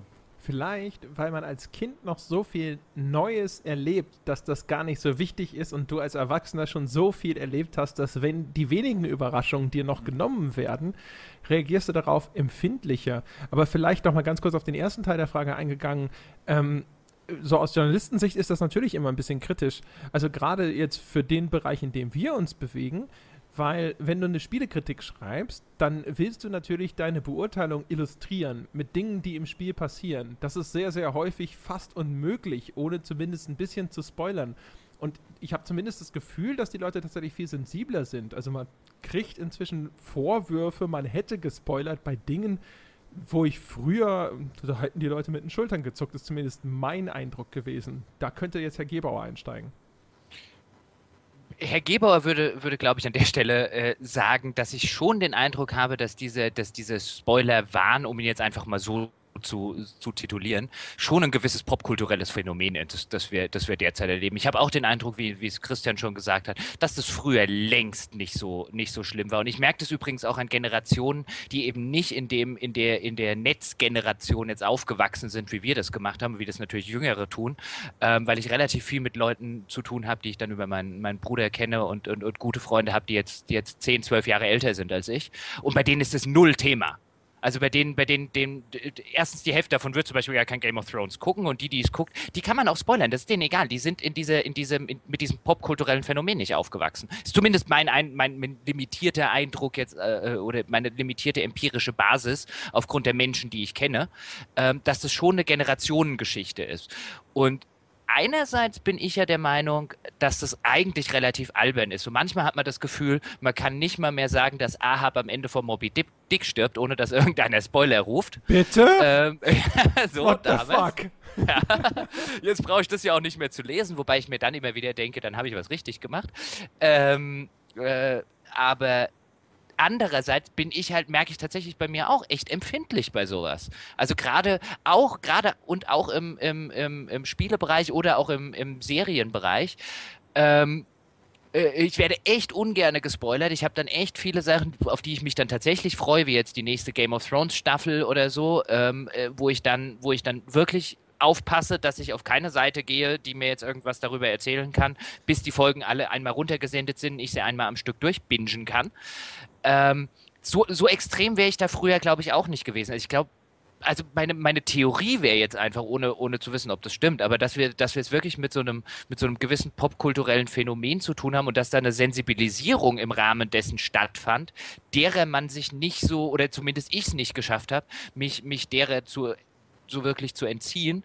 Ähm, aber dass es eigentlich relativ, relativ albern ist, wenn man über fünf oder zehn Jahre alte Sachen äh, auch noch aufpassen muss, was man schreibt, was weiß ich, oder wenn wir über Game of Thrones reden, über die Red Wedding, um jetzt das einfach nur mal in den Raum zu werfen, wo, wo ja auch genug äh, Leute dann schreiben würde, was, du hast mir das ganze Ding gespoilert, wenn man halt erzählt, worum es geht. Und es ist halt schwierig, wenn wir beide, wenn wir drei uns jetzt zum Beispiel unterhalten wollen würden über, warum Game of Thrones eine der relevantesten Serien ist äh, äh oder der letzten Jahre war oder warum das eine fantastische Erzählung ist, nicht über die Red Wedding zu reden. Also ich meine, dann, das, das ist ja eine Form von Zensur wäre das falsche Wort, aber das ist halt der, also der Nachteil dieses, dieses Spoilerwarns, finde ich, ist halt, sorgt halt dafür, dass nur noch sehr oberflächliche Diskussionen stattfinden können. Auch zum Beispiel in der, in der Spielekritik, André, du hast ja vorher gesagt, wenn man halt aufpassen muss, was man alles, wie, wie will man, wie will man über die Qualitäten einer Handlung reden, wenn man nicht mehr als die ersten fünf Minuten erzählen darf? Das ist halt schwierig. Es ist vielleicht auch eine ganz natürliche Folge dieser, dieser Informationsgesellschaft, weil du jetzt an jeder Ecke Gefahr läufst, in einen Spoiler zu rennen. Auf Facebook, auf Klar. Twitter, auf, in irgendeinem Bericht, den du liest und sonst irgendwas. Auf Spiegel Online. Ja, zum Beispiel. Und früher, weißt du, dann hatte ich vielleicht mal hier oder da jemand gespoilert, aber es war halt einfach ein sehr seltenes Vorkommnis. Und heutzutage ist das vielleicht eine Reaktion, mit der man versucht, eine Sensibilisierung zu erzwingen in den Medien oder auch bei anderen Teilnehmern von irgendwie Social Media oder so, äh, weil es ansonsten immer passiert, an allen Ecken und Enden. Und ich glaube, dann ist es schon schwierig. Mich, mich hat zum Beispiel jemand gespoilert, was das Ende von Six Sense anging. Und ich muss gestehen, das hat dem Film durchaus ein bisschen seine Wirkung genommen. Ja, ähm, dann die nächste Frage, das hatte Jochen auch schon angesprochen, gibt, ob es denn sowas wie eine Spoiler-Haltbarkeit gibt äh, oder eine Halbwertszeit vielleicht besser. Ähm, prominentestes Beispiel ist wahrscheinlich Star Wars, Darth Vader. Ich bin dein Vater. Das ist ja schon, das ist ja schon popkulturelles Allgemeingut. Äh, kein Spoiler mehr, aber trotzdem war es ja zu seiner Zeit einer der, naja, aufregendsten Twists, nehme ich mal an. Ich war ja damals noch nicht im Kino. Ähm, deswegen, also kann man vielleicht sagen, bei sowas, bei solchen Serien, gerade wie Game of Thrones, dass, okay, wenn es im Free TV einmal gelaufen ist, dann ist das Ding Freiwild, dann kann da gespoilert werden, wie blöd oder es ist halt die Frage, ab wann sowas, ab, wann ein Spoiler zu Allgemeinwissen wird. Boah, schwierig. Also so hm. eine pauschale Grenzziehung, weiß ich nicht. Ehrlich gesagt, also spätestens nach einem Jahr würde ich hm. normalerweise keine großen Hemmungen mehr haben, aber das ist jetzt echt eine total willkürliche Setzung. Ich, also ich, ich würde zumindest auch da wieder, das ist einfach nur eine Theorie, die ich in den Raum stelle, ich glaube, dass es schwierig wird, sowas wie Darth Vader äh, äh, ist dein Vater und so weiter, also diesen, dieses, dieses Meme, um es auch mal so zu, zu nennen, ähm, dass sowas nochmal so groß wird, weil zum Beispiel, ich finde ich finde so, so einen schönen vergleichbaren, ich habe ich hab ja die Red Wedding jetzt in, in Game of Thrones einfach schon erwähnt, das ist ja sowas Vergleichbares, wo extrem viele Leute, ob jetzt bei den Romanen oder bei der Serie davor saßen und sich wirklich gesagt haben, what the fuck? Also das ist, das ist ja so einer der Plot-Twists, die nicht nur in der Regel keiner kommen sieht, sondern die halt auch so extrem effektiv sind, weil sie dich auf einer, oder weil sie die viele Zuschauer und Leser auf einer sehr emotionalen Ebene berühren. Ähm, eigentlich ist ja der, der Darth Vader ist dein Vater äh, Plot-Twist ist ja eigentlich ein, ein, ein Plot-Twist aus der, aus der Mottenkiste. Ähm, Im Vergleich jetzt zu sowas wie die, die Red Wedding ist ein fantastischer Plot, aber ich glaube, die wird nie so groß, selbst wenn sie auf der popkulturellen Ebene so groß werden kann, auch wenn jetzt wahrscheinlich einige erstmal instinktiv da sitzen und sagen, so groß wie Star Wars wird nichts mehr. Ähm, aber allein dadurch, dass du eben erst gar keine, also zumindest mir geht so, ich sehe auch gar keine Meme-Bilder im Netz und so weiter von, oder nur sehr, sehr wenige im Vergleich dazu, einfach weil die Spoiler-Angst herrscht. Und da reden wir jetzt über einen Plot-Twist, der in den Romanen, glaube ich, wie alt ist? Zehn Jahre? Keine Ahnung, uralt. Und der ist, der ist, der ist uralt, aber der ist trotzdem, wer das nicht gern gesehen, ähm, äh, glaube ich, in vielen Foren und in vielen Kommentaren einfach mal die Red Wedding zu spoilern. Auch ja. wenn man annehmen könnte, dass sich jeder, der sich halbwegs dafür interessiert, mittlerweile weiß, worum es da geht. Es ist ja schon irgendwie zu einem Meme geworden, diese ganzen YouTube-Reaktionsvideos, das ist ja, das ist ja durch den Äther gegangen irgendwie. Also es ist schon irgendwie zum Meme geworden, finde ich. Ja, aber eher die Reaktionen drauf, nicht das, das an sich. Ja, bei, okay. den, bei, der Darth Vader-Geschichte ist es ja wirklich dieses Luke, ich bin dein Vater. Das ist ja das Meme. Mhm. Hier ist ja nicht das Meme, was in der Red Wedding passiert, sondern das Meme ist, wie haben die Leute darauf reagiert. Das finde ich schon, schon ein Unterschied. Finde ich. Wobei ja. die sich nicht auf irgend so eine, eine Aussage runterbrechen lässt. Übrigens ganz interessant, vor ein paar Jahren gab Schon, es. Schon, die Lannisters und die Freys müssen dringend aufs Maul kriegen, ist da die Aussage. ja, ganz dringend. Vor ein paar Jahren gab es eine Studie, ich habe keine Ahnung, ich habe mir die nicht näher angeschaut, aber es gab eine Studie, äh, die besagte, dass angeblich der Zuschauer einen Film viel mehr genießt, wenn er vorher ordentlich durchgespoilert wurde. Das hatte ich gestern auch erst gelesen irgendwo. Äh, bei Spiegel Online haben sie es, glaube ich, mal irgendwie reziti- äh, zitiert. Das war irgendwie eine ganz große Zahl, ne? 70, 80 Prozent oder so. Aber das lag dann, wurde damit begründet, dass, dass man halt eben schon den Inhalt kennt und sich deswegen ganz auf die anderen Sachen äh, konzentrieren kann, wie der, wie der Film erzählt wird und so weiter. Und ich hatte auch ein, ähm, einen Beitrag mal gesehen, in dem argumentiert wurde, es kommt nicht auf den Inhalt von dem Film an, weswegen auch diese Spoiler-Paranoia nicht, nicht begründet ist, sondern es kommt einzig auf die Form des Films an, wie es nun erzählt wird. Und finde ich aber auch ein bisschen, ein bisschen einfach gedacht, weil das Erlebnis eines solchen Schocks oder eines Twists, das macht, das macht doch unglaublich viel aus für so ein Filmerlebnis oder ein Serienerlebnis oder auch ein Spielerlebnis. Ne, es, gibt, es gibt ja schon Beispiele, also jetzt, wo du sagst, fällt mir zum Beispiel eine Story ein, die ich irgendwann mal gelesen habe. Ähm, es, gibt, es gab anscheinend im Wrestling, was ich jetzt nie besonders verfolgt habe, aber gab es irgendwie die Zeit, wo zwei Ligen groß gegeneinander konkurriert haben. Irgendwie WCW und ich glaube WWF hießen die damals, wenn ich mich jetzt nicht ganz täusche. Man mag mich dann gerne in den Kommentaren korrigieren von den, von den Leuten, die sich damit auskennen. Und offensichtlich gab es eine Zeit, also ich fand einfach die Story ganz interessant, deswegen habe ich es im Hinterkopf behalten, wo, die, wo eine dieser Ligen ihr Programm, äh, wo die gegeneinander quasi Montag nachts angetreten sind. Also beide Ligen liefen gleichzeitig mit ihrer Flaggschiff-Show und eine hat es aufgezeichnet, gesendet und eine hat live gesendet. Und die, die live gesendet haben, haben in irgendeiner Episode verraten, dass in der Konkurrenzliga heute Abend irgendwie Wrestler XY den äh, Titel gewinnen wird. Und im Sinne von einem, na jetzt braucht er ja keiner mehr rüberzuschalten. Und offensichtlich konnte man danach an den Ratings sehen, wie massenweise Leute rübergeschaltet haben. Wo der Spoiler halt dafür gesorgt hat, dass extrem viele Leute es dann erst recht gucken wollten. Also die haben halt durch das Spoilern, haben äh, die, die gespoilert haben, Zuschauer verloren. Also das, was Christian sagt, stimmt äh, über die Studie. Also ich habe das auch so in Erinnerung, dass die Erklärung war, dass die Leute dann vor allem auch der Handlung leichter folgen können, wenn sie in groben Zügen im Grunde genommen schon wissen, was passiert. Also quasi, dass wenn du einen Film das zweite Mal schaust, dann gefällt er dir besser im Zweifelsfalle.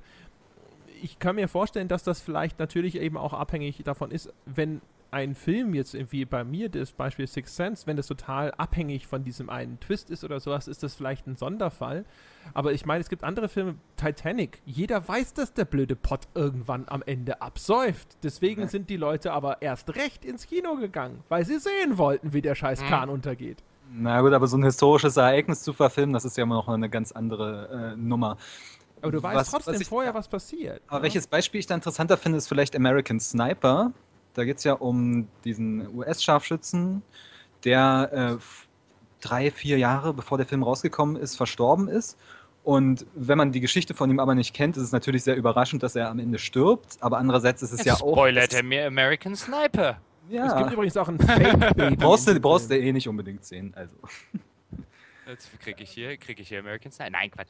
Ähm, wobei das, das finde ich ja echt fair Game, wenn es auf einer, wenn es auf einer wahren Begebenheit basiert. Also ich finde dann, äh, ich meine, dann spoilert mich einmal auf Wikipedia zu gucken. Ja, na gut. Ja, aber dann- ist jetzt, ist jetzt vielleicht nicht so eine, so, so eine große Geschichte wie der Untergang äh, eines riesigen Kreuzfahrtschiffs vor 100 Jahren. Aber äh, also ich habe es eben auch nur so halb mitgekriegt davor, dass er gestorben ist. Und mir, mich hat das erstaunlicherweise nicht, nicht so sehr gestört. Und mm, also, aber das wäre so ein Beispiel wahrscheinlich, wo es ein bisschen, äh, was ein bisschen besser ist, glaube ich, als das mit der Titanic. Ich finde ich find ja übrigens, was ich ganz interessant finde an der Geschichte, woran man ja merkt, wie, wie, wie, wie modern dieses Phänomen ist, ist, dass es gar keinen deutschen, dass gar keinen deutschen Ausdruck dafür gibt. Bevor das, bevor das groß geworden ist in dieser, in dieser Internet-Informationsgesellschaft, gab es keinen deutschen Ausdruck. Also ich meine, wir reden ja heute von Spoiler, schlicht und ergreifend, weil wie, wie wollte man es auf Deutsch sagen? Da hat die deutsche Sprache einfach nie ein Wort für gebraucht. Die deutsche Sprache versagt. ja, Das tut sie ja öfter. Na, aber das war halt einfach nie relevant. Also ich finde, Sprache ist da ein, ein ganz nettes, ähm, ist da ein ganz nettes Instrument, wo man immer ablesen kann, ab wann gewisse Dinge relevant wurden, nämlich ab wann haben sich Worte dafür gebildet oder Ausdrücke dafür gebildet. Und die Tatsache, dass sich die, dieser, dieser Spoiler-Ausdruck jetzt äh, äh, auch in deutschsprachigen durchsetzt, weil es gar kein deutschsprachiges Wort gibt, indiziert hier wunderschön, wie modern dieses Phänomen oder dieses Problem ist. Weil theoretisch gibt es das ja, seit es Filme gibt, seit es Romane gibt und so weiter, aber das war nie relevant genug, damit sich da, damit da eine Sprache einen Ausdruck dafür entwickelt hat. Wir haben ja nicht mal okay selber entwickeln können, ne? Naja, wir haben halt einfach nur einen anderen Ausdruck dafür gehabt. ähm, das ist. Und äh, so angefangen, ich meine, den ersten Spoiler, an den ich mich ja tatsächlich erinnern kann, dass wirklich jemand irgendwie richtig was gespoilert hat, ich weiß nicht, ob ihr, ob ihr euch daran noch erinnert, war, als damals RTL, also RTL lief Twin Peaks und das war so ein, so, auch so, ein- so, ein- so ein Popkulturphänomen Anfang der 90er. Gebauer, jetzt Ähm. erzählen Sie uns doch nicht, was Twin Peaks ist. Nein, die Tatsache, dass es in Deutschland lief, nicht was Twin Peaks ist. Also das war ja damals ein, äh, äh, äh, war ja groß. Und dann hat Sat 1 in den Sat 1 Nachrichten, glaube ich, das Ende von Twin Peaks gespoilert. Da gab es schon seit Um, eins. um, äh, da Um gab es schon RTL Sat 1 1. reinzuwirken, oder? Um? RTL 1 reinzuwirken, hat Sat 1 gespoilert, irgendwie, wer Laura Palmer umgebracht hat. Das ist ja mies. Das war damals, genau. Und das war damals so ein. Und ich habe damals Twin Peaks geguckt und ich hatte mir gedacht, ähm, äh, wir müssen jetzt nicht über Twin Peaks und David Lynch und so weiter, da habe ich eine etwas ambivalente Meinung zu, äh, reden. Und ich habe das damals geguckt und ich, ich, ich hatte das verfolgt irgendwie mit, jetzt hat Sat 1 das gespoilert, ich glaube, das war damals sogar groß auf der Bild-Zeitungstitel, das war echt mal ganz kurz ein Thema, wahrscheinlich war es mitten im Sommer und es gab Sommerloch. Und ich dachte mir, wer Laura Palmer umgebracht hat, ist immer so irrelevant für Twin Peaks ähm, äh, das, das war halt so ein schönes Beispiel von einem, ich weiß nicht, ob es jetzt tatsächlich Auswirkungen hatte damals, dass die Leute dann, dann bei RTL nicht mehr geguckt haben. Aber ich bei Twin Peaks kannst du jetzt echt wunderbar gucken, ohne, äh, auch, auch wenn du schon weißt, wer jetzt Laura Palmer auf dem Gewissen hat. Ich meine, die ist ja einfach nur der, wie, wie ist da der literarische Ausdruck für, äh, fällt mir gerade nicht ein. Ähm, aber die ist ja, die ist ja nicht der, der, der wirklich zentrale, das zentrale Element. Das war das Pferd hat- auf dem Gang, ne? Oder? Ja. Oder die äh, Eule. äh, Ich weiß es nicht mehr. äh, ist ja auch wurscht. Auf jeden Fall hat damals, äh, ja. Aber das war damals ein großes, darf man sowas, darf man da spoilern? Das war Anfang der 90er, gab es da eine große Diskussion, Sat 1 wollte RTL eine reinwirken. Finde ich eigentlich, ist das eine großartige Geschichte. Du spoilerst einfach das Ende der Konkurrenzserie. Ich meine, Haben das dann hinterher viel mehr Leute geschaut, ist die Frage, die Das weiß ich ja nicht mehr. Hat RTL ihn in den Früchtekorb geschickt. Weiß ich ja nicht mehr. Aber ich, ach, das, äh, zumindest war die Zeit großartiger, als die sich noch irgendwie öffentlich on air bekämpft haben. Das war ja sowieso, früher war eh Genau. alles in der Hinsicht besser. Haben sich nicht früher auch sogar noch mal äh, GameStar und PC Games ab und zu mal eine reingewirkt, so im Editorial und so? Ich weiß nicht, ich habe die Editorials früher nicht gelesen. Ich lese die bis heute nicht, aber ich dachte, ich hätte das mal gehört. Aber ich, also, keine Ahnung, ist lang her. Ah, hier, hier zumindest Wikipedia sagt, äh, zusätzlich verriet der Konkurrenzsender Sat1 den Namen von Laura Palmers Mörder auf der Startseite seines Videotextangebots. Jetzt war ich fast, für einen Moment war ich entsetzt, dass in. Ich dachte, das wären die Nachrichten damals gewesen. Aber gut, das ist, äh, so spielen einem Erinnerungen Streich. Videotext sind ja quasi Nachrichten. Ich war ganz entsetzt, weil ich einen Moment dachte, so im Wikipedia steht, ob PC Games und GameStar sich Nein. im Editorial. Nein. Ja. Äh, haben wir damit irgendwie die, die jetzt, jetzt sind wir natürlich abgebogen, ein, ein Trademark unseres Podcasts. Ja, ja. Ähm, ich würde noch mal zwei Sachen vielleicht ansprechen, gerade so was Trailer betrifft im Filmbereich. Das würde dann ja vielleicht auch die, die These untermauern, dass wenn die Leute wissen, was, was da auf sie zukommt, äh, kommt, dass sie dann erst recht das Ganze gucken. Es gibt ja zu aktuellen Filmen diese unglaublich langen Trailer-Kampagnen. Ich meine, da kommen dann drei, vier Trailer raus, die erzählen alle, wenn man die zusammenlegt, hast du schon den halben Film zusammen. Und es ist dann auch immer sehr anstrengend, wahrscheinlich gerade für euch Journalisten, die euch dann alle Trailer angucken muss. Jetzt nicht gerade im, im Spielebereich ist es vielleicht nicht ganz so arg wie im Filmbereich, aber gerade was so die Marvel-Filme und so weiter anbetrifft, da wird ja, da wird ja wirklich, hast du ja nichts mehr fast, wenn du ins Kino gehst, was du nicht schon vorher irgendwie gesehen hast. Und wenn dann die Leute vielleicht damit vertraut sind, wahrscheinlich merken die Studios, okay, das geht auf, das Rezept. Wir holen trotzdem genug Leute ins Kino, wenn wir hier Trailer en masse bringen. Äh, es ist trotzdem ärgerlich aus so einem Gesichtspunkt heraus. Und man muss sich, man muss sich dann zu so einer richtigen Askese quasi zwingen, sich nicht jeden neuen Trailer anzugucken. Äh, Kommt äh, äh, sowas von. Also ich glaube, mein letzter Trailer, den ich bewusst geguckt habe, also ich habe bestimmt auch mal einen Star Wars Trailer und so gesehen, aber jetzt von Dingen, wo ich jetzt gesagt habe, da will ich ins Kino gehen, war damals die, die Enders Game Verfilmung, die auch im Trailer das Ende zeigen. Und ich meine, das ist auch ein, ein äh, wer jetzt Enders Game äh, noch nicht kennt, ist ein sehr fantastischer Roman von einem sehr ambivalenten Schriftsteller oder ambivalent zu sehenden Schriftsteller.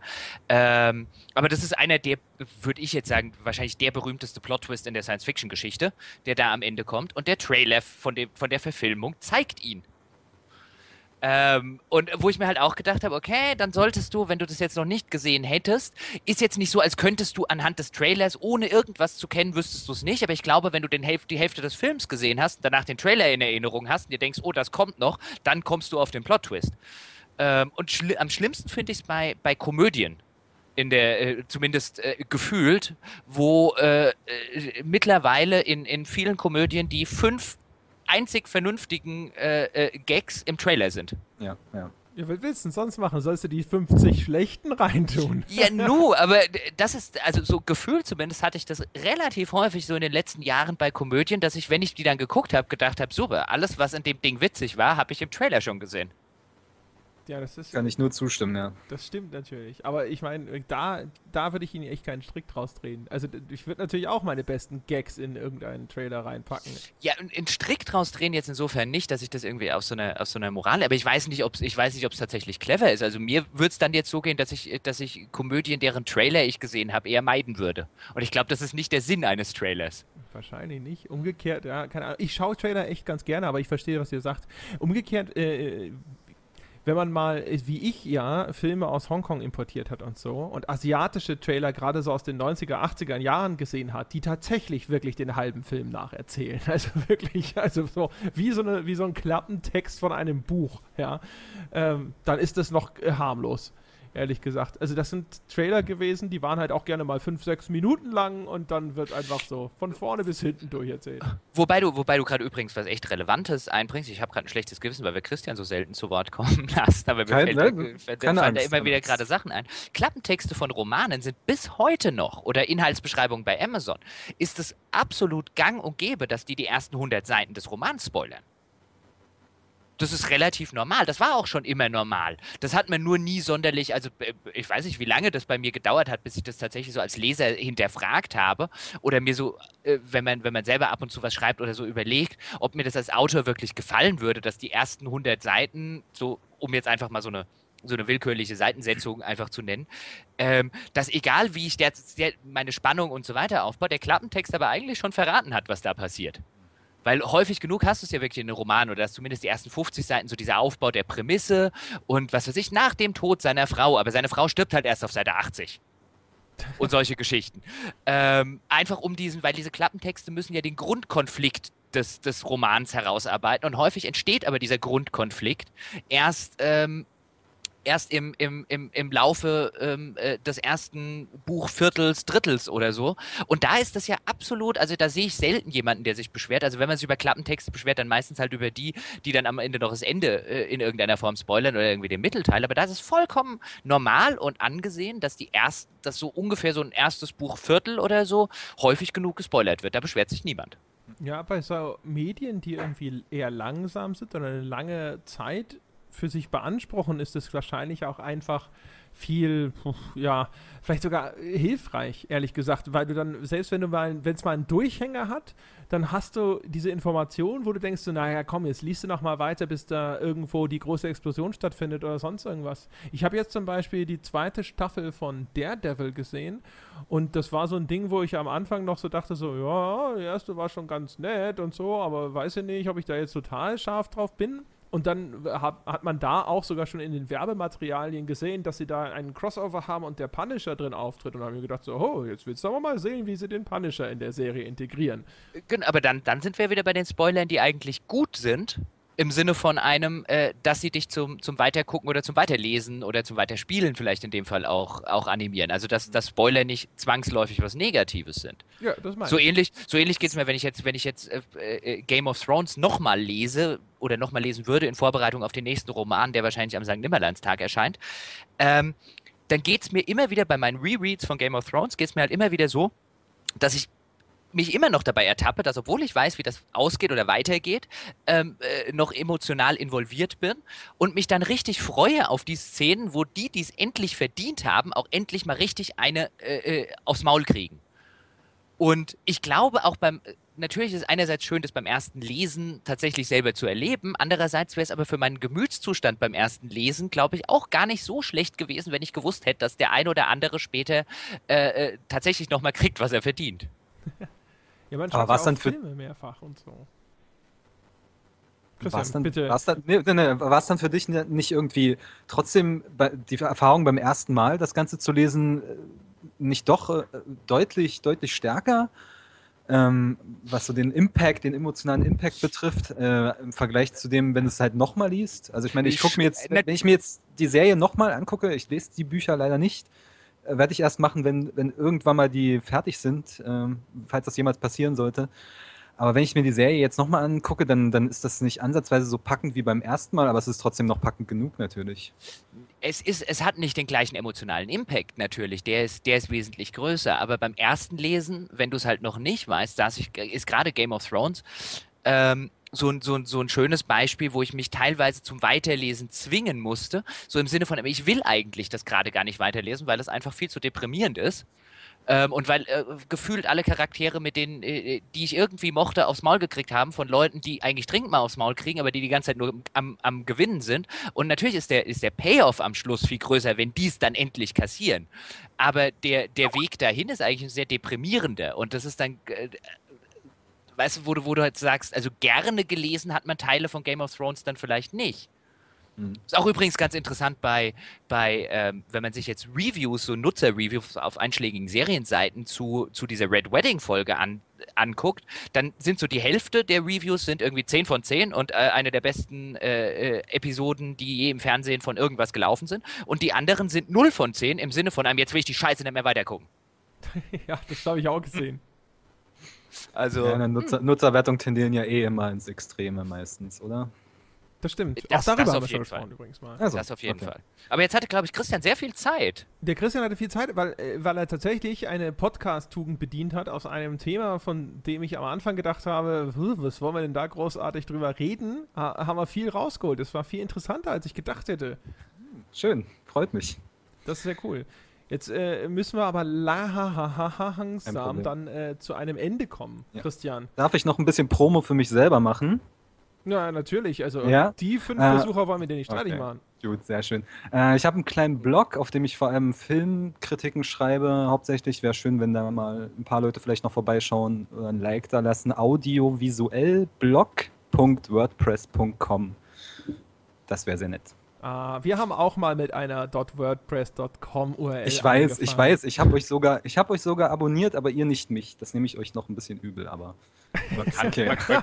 man, man, man kann abonnieren auf WordPress und so. Ja, ja, Also ja, ja, man kann, Sachen- man kann folgen, ja. Und Ah. dann gibt es eine Timeline und äh, da kann man dann reinschauen. Das ist wie auf YouTube und so. Genau. Aber das sind alles, erstens sind das alles so böhmische Dörfer gewesen für uns am Anfang. Wir kriegen ja auch so Pingbacks und wissen nicht, was das ist. Das ist, wenn jemand auf Geld? euch verlinkt. Ah, ja, siehst du, ne?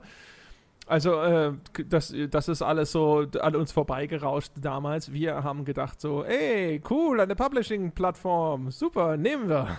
Das, äh, das war sozusagen unsere Findung, was äh, WordPress angeht. Aber tatsächlich sehr glücklich damit. Also audiovisuell.wordpress.com. Au- Eine Blog noch dazwischen. Oh, Audiovisuell. audiovisuell Punkt- Blog.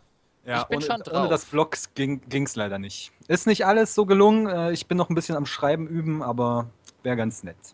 Ja, dann, meine Damen und Herren, Sie wissen, was zu tun ist, ja. Na, neben der später geforderten 5-Sterne-Bewertung jetzt auch noch audiovisuellblog.wordpress.com. Genau, Ja. ist ein Wort, ne? Audiovisuell Genau, Blog? genau. Ja. Alles Gut. zusammen. ja, dann, wunderbar. Äh, Batman vs. Superman schon reviewed? Nee, habe ich mir noch nicht angeguckt und werde ich wahrscheinlich auch nicht, bis es irgendwann mal auf DVD raus ist. Was reviewst du denn da so? Ist das so Programmkino-Kram? teils, teils. teil, also ich bin eher Mainstream-Kino, aber äh, ich gehe auch gerne in solche Programmkino-Dinger, Arthouse-Produktionen. Was, äh, was ist denn dein äh, aktuellster Film? Einer, den Hardcore. alle kennen? Hardcore habe ich mir äh, vor einer Weile angeguckt. Ja, den kennt Der- ja noch keine Sau. Ja, und da durfte ich sogar in die PV. Ähm, heißt Genau. Pressevorführung, meine Damen und Herren. ja, Entschuldigung. Und jetzt vor kurzem habe ich, äh, vor zwei Tagen habe ich Der schwarze Nazi gesehen. Das ist eine Leipziger Independent-Produktion und ja, ganz in Ordnung. Ich will ja aber eigentlich, dass du jetzt mal irgendeinen Film nennst, den alle kennen und dann verrätst du uns, was war denn deine Einschätzung dazu, damit die Leute ein Gefühl dafür bekommen, was du da machst. Äh, Room vielleicht? Den habe ich noch, nein, den habe ich noch nicht reviewed. Verdammt, was habe ich denn als letztes reviewed? Jochen, du bist doch auf der Seite. Mal Mainstream. Hardcore Steve Jobs. Steve Jobs, genau. Steve Jobs habe ich jetzt letztes gemacht.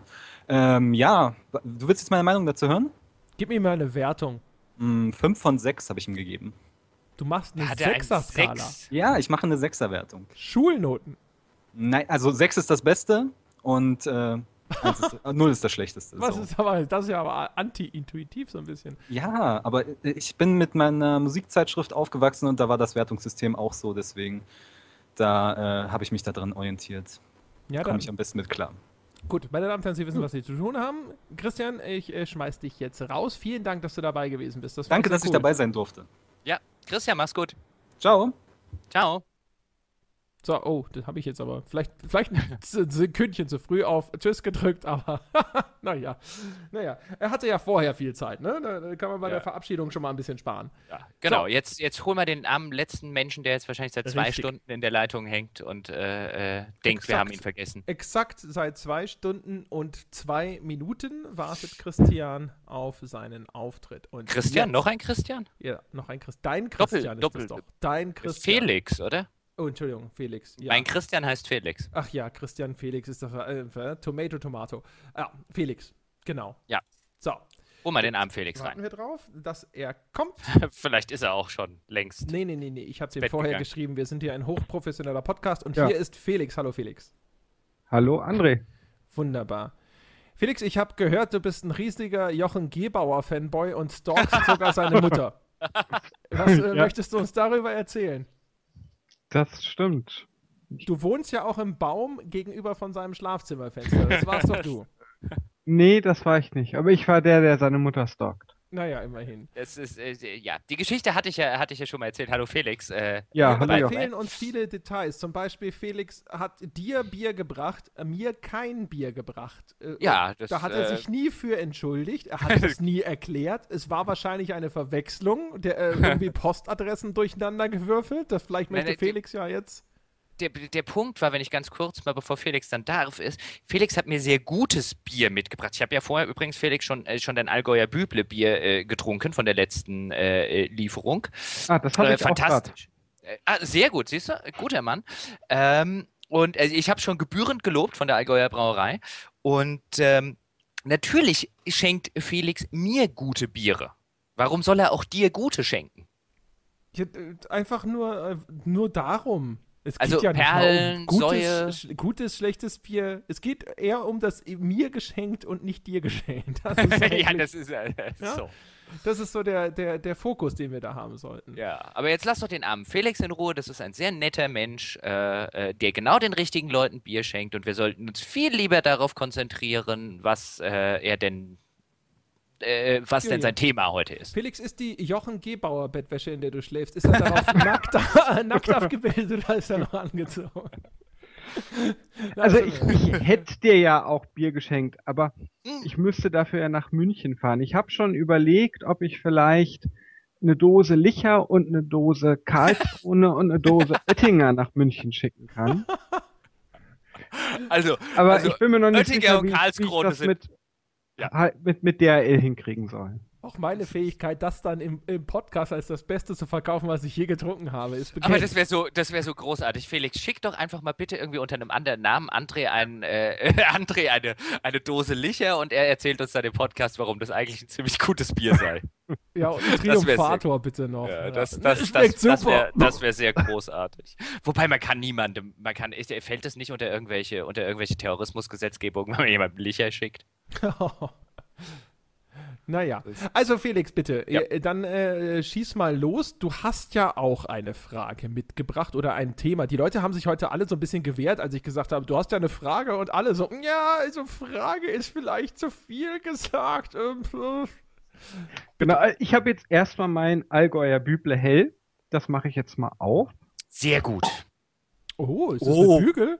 Ja, Mhm. du hast mir vorher wieder nicht zugehört beim Aufmachen. Der Gebauer, man hat nichts gehört.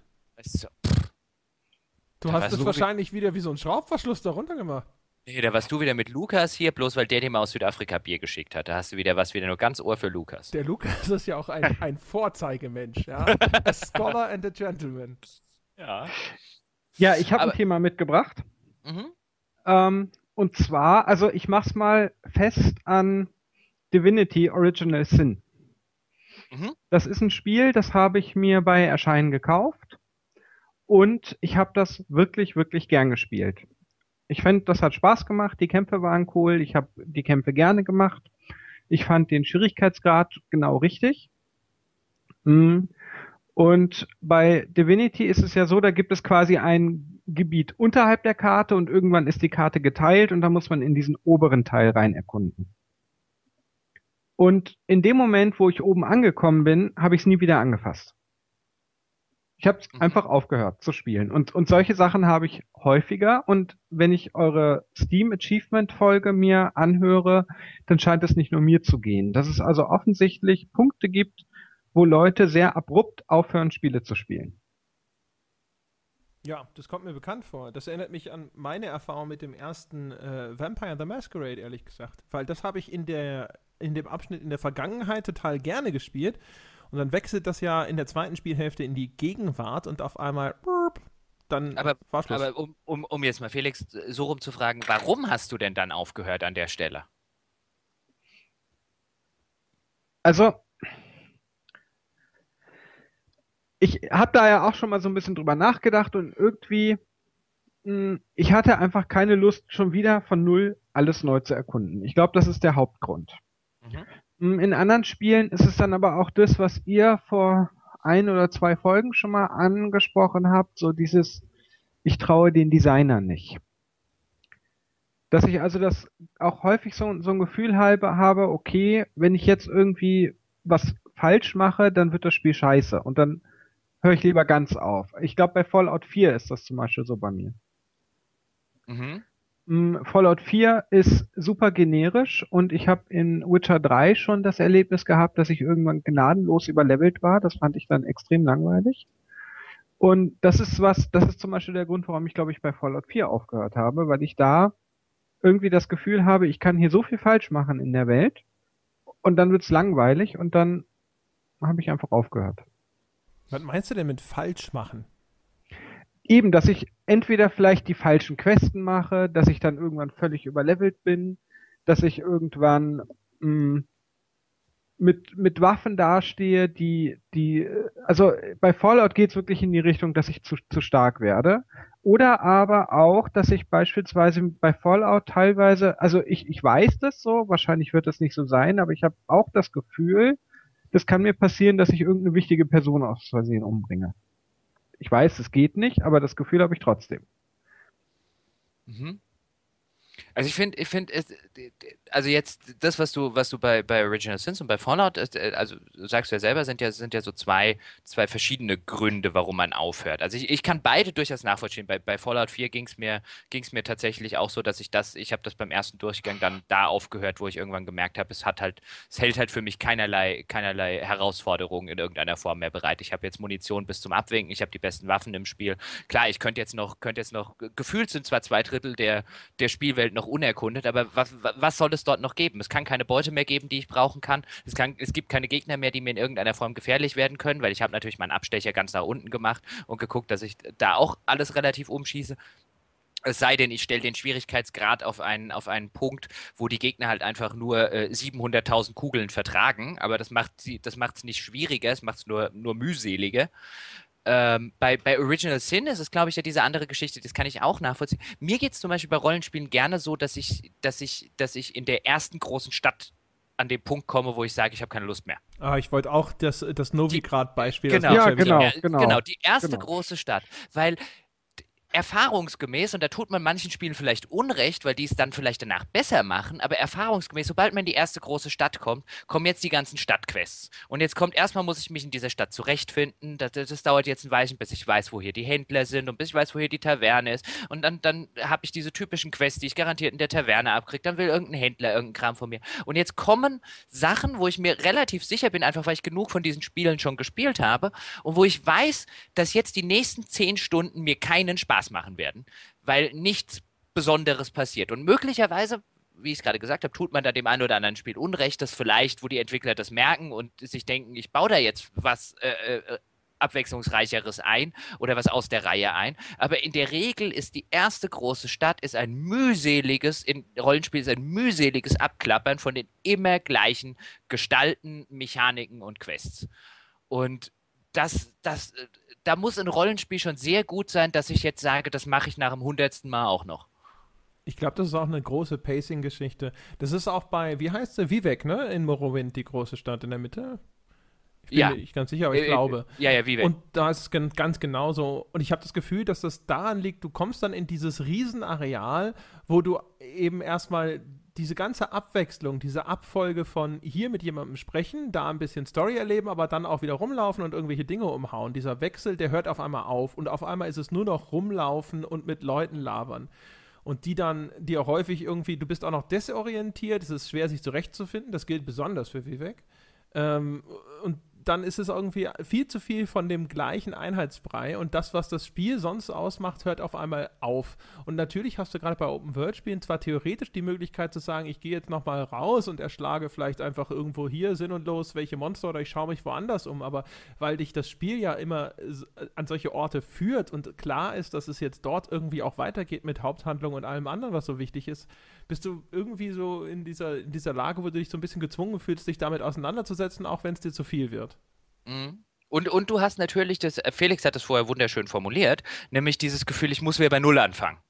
Ja, Und äh, Genau. ich muss mir jetzt alles neu erarbeiten. Und das, das kann ich, das kann ich komplett nachvollziehen. In Witcher 2 zum Beispiel ist man, glaube ich, ab äh, äh, in irgendeinem späteren Akt kommt man.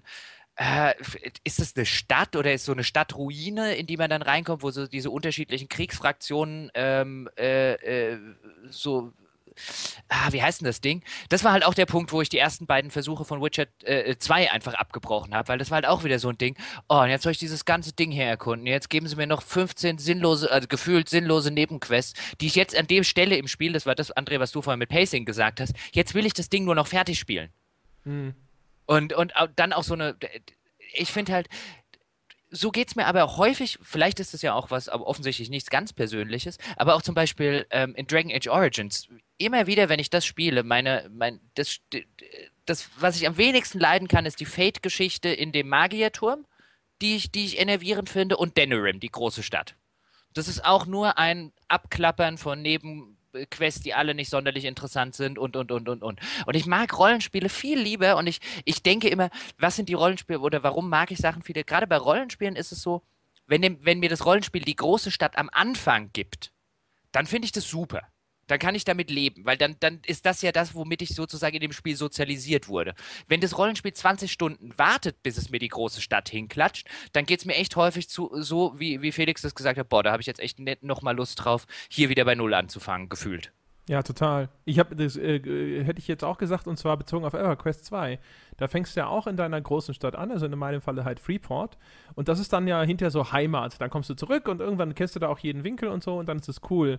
Also diese überhaupt diese diese Kompetenz, dass du die, diese, diese Stadt kennst und sowas, das kann auch sehr wertvoll und sehr cool sein. Aber ich glaube, wenn es an der falschen Stelle platziert wurde, ist es häufig eher mühsam, weil du dann halt auf einmal da sitzt und dann, ja, du bist halt eigentlich in voller Fahrt. Es hält dann auch häufig vor allem auch eine Handlung auf, die schon in Gang gekommen ist. Wenn es am Anfang steht und so, dann baut sich das alles ja erst noch auf.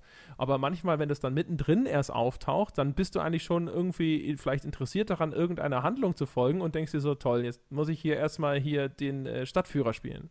Ja, und du, du kennst ja auch schon viele der Spielmechaniken. Wenn du jetzt in der Stadt anfängst und überall blinken irgendwelche Ausrufezeichen, Fragezeichen und so weiter für Quests, dann sitzt du am Anfang des Spiels ja da und denkst, oh super, ich kann hier tausende Sachen machen und jetzt gehe ich mal zu dem und jetzt gehe ich mal zu dem. Und wenn dir das halt, wenn dir das halt irgendwie nach 20 Stunden passiert, dann wirkt es halt so ein, boah, weißt du, wie lange das jetzt dauert, bis ich die abgearbeitet habe? Ja, und dann weißt du teilweise auch gar nicht mehr, ähm, oder, oder also ich habe dann auch die Befürchtung, ich vergesse in der Zwischenzeit oder ich verliere so die Verbindung zu der eigentlichen Storyline, Mhm. wenn ich zwischendrin die Sachen immer noch abarbeiten muss. Ich frage mich da halt nur auch, also ich habe seit Ewigkeiten kein Rollenspiel mehr durchgespielt, genau aus diesem Grund. Ich habe doch Witcher 3 habe ich glaube ich bis zum Endboss gespielt, Skyrim habe ich bis zum Endboss gespielt, aber auch mit mehreren Anläufen, wo ich dann immer noch mal wieder reinkommen musste. Und da frage ich mich, ist das Spieldesign oder liegt das halt am Alter oder daran, dass ich da auch einfach nicht mehr tolerant genug bin? Das, das weiß ich halt nicht. Ich glaube, das ist eine, das ist wahrscheinlich eine Kombination aus allem dreien. Ich glaube, das, Also- ist, das ist, das hat null mit dem Alter zu tun. Das ist, glaube ich, so Wenn- wie bei Lost, wenn, wenn die Handlung gerade spannend ist und dann kommt eine, so eine Flashback-Folge, wo du eigentlich da sitzt und dir denkst so, oh, Ja, genau, genau. das streckt's doch jetzt nur, bitte, zeig mir, was mit dem blöden Rauchmonster ist. Äh, Das ist aber das, was ich mit dem Alter, äh, oder weswegen ich sagte, alles drei ist jetzt weder, weniger das Alter im Sinne von einem ein 35-Jähriger rezipiert das anders als ein äh, 23-Jähriger bloß wegen des Alters, sondern in der Regel, weil halt der Ältere schon so und so oft das gesehen hat und halt weiß, was passiert. Weil man halt, weil man halt diese Erfahrung hat, die jetzt weniger altersabhängig ist, aber meistens halt dadurch kommt, dass man dann halt in, in einem gewissen Alter einfach genug gesehen hat in, in einem Medium. Beim ersten Mal, wenn du jetzt gerade dieses Lost-Beispiel, wenn du halt nicht weißt, dass jetzt, dass das jetzt so eine Otto-Normal-Flash Back-Folge äh, äh, wird, in der nichts Relevantes passiert, dann, dann, dann sitzt du ja nicht davor und sagst, boah, nicht so eine Folge, weil du ja nicht weißt, dass es passiert. Und in der Regel kommt halt, äh, weißt du, das ist, das war das, was ich mit Alter meinte. Ja, du brichst vielleicht früher ab oder zumindest dieser Unwille stellt sich dann früher ein. Aber wenn du Ja, und auch diese, merkst, dieses Wissen, was, was jetzt halt, also wenn du genug gespielt, gesehen und gelesen hast, dann weißt du ja, dann weißt du ja um gewisse einfach Techniken, die dort angewendet werden und du erkennst die als solche. Ja, ja, sicher. Aber Und du gesagt, weißt halt, das ist okay, das ist halt einfach eine Filler-Folge. Ja, aber du gehst halt, glaube ich, in jedem Falle unbefriedigt raus. Nur in dem einen Fall verdrehst du halt vorher schon die Augen. Ja. Aber das ist ja noch schlimmer. Also ich meine, dann, dann, das, sobald ich diese Augen ja schon vorher verdrehe, dann laufe ich ja Gefahr, dass ich erst gar nicht mehr über diese Folge hinauskomme. Ja, natürlich. Ja. Aber das, äh, ich glaube tatsächlich, das ist halt äh, auch was, was mir bei Witcher ist mir das passiert, als man dann in dieses andere Gebiet kommt, nach Skellige.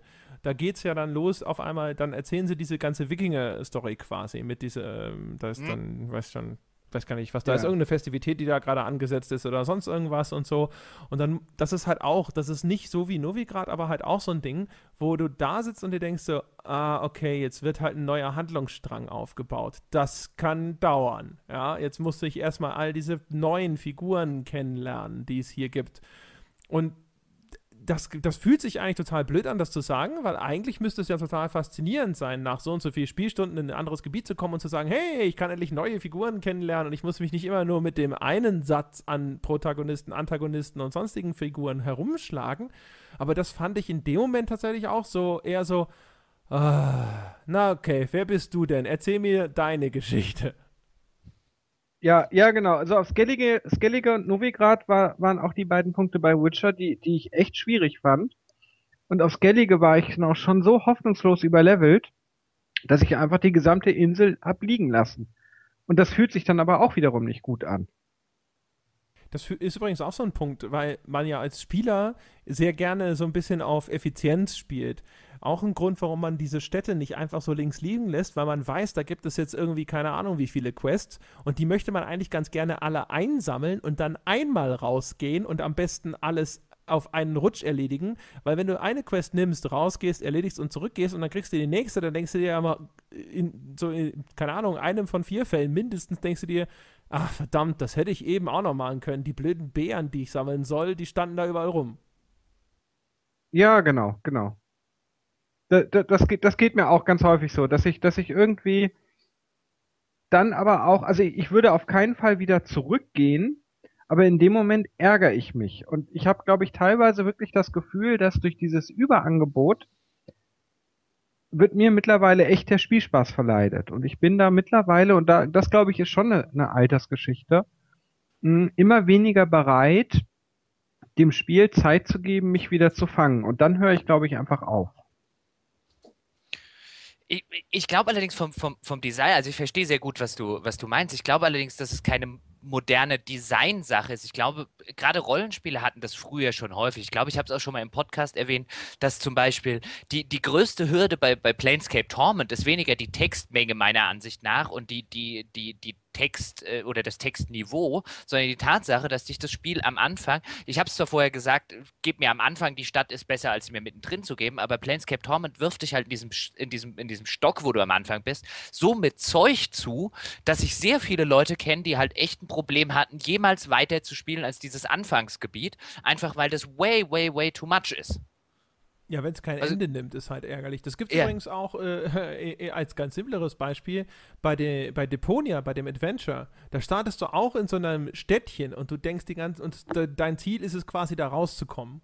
Und dann denkst du die ganze Zeit, jetzt bitte, jetzt muss es doch vorbei sein. Nein, es geht weiter. Und dann bist du endlich raus und dann geht's zip, zip, zip, Spiel vorbei. Und das, ist, das ist halt so, so unbefriedigend. So, oh verdammt, die ganze Zeit wollte ich nur aus dem blöden Ort rauskommen und jetzt bin ich endlich raus und das war's. Mhm. Während, um jetzt vielleicht nochmal den Bogen rüberzuschlagen zu, der, zu dem anderen Beispiel, was Felix gebracht hat, nämlich mit Fallout, das finde ich ist so ein, so ein schönes Beispiel, nicht, wo einerseits ja die Herausforderung eine Rolle spielt, andererseits aber dieses, wo ich mich zum Beispiel immer ertappe, wann höre ich Spiele auf, äh, mittlerweile nämlich an der Stelle, wo ich halt realisiere, ich habe jetzt alles gemacht, was das Spiel zu offerieren hat. Das Schlimme ist nur, dass ich bei modernen Spielen den Eindruck habe, dass dieser Punkt so viel früher ist als früher. Ja, das Im- im- schon mal. Ja, im, in, in, in dem Sinne, wo ich dann, äh, und so ging es mir halt auch irgendwann bei, bei Fallout, die zwei Drittel der Map sind noch total unerkundet, aber das, ich habe alle Mechaniken gesehen, die das Spiel hat. Mehr gibt's hier drin nicht, mehr kommt auch nicht. Ähm, oder auch bei, bei so einem, bei einem Assassin's Creed Syndicate oder so.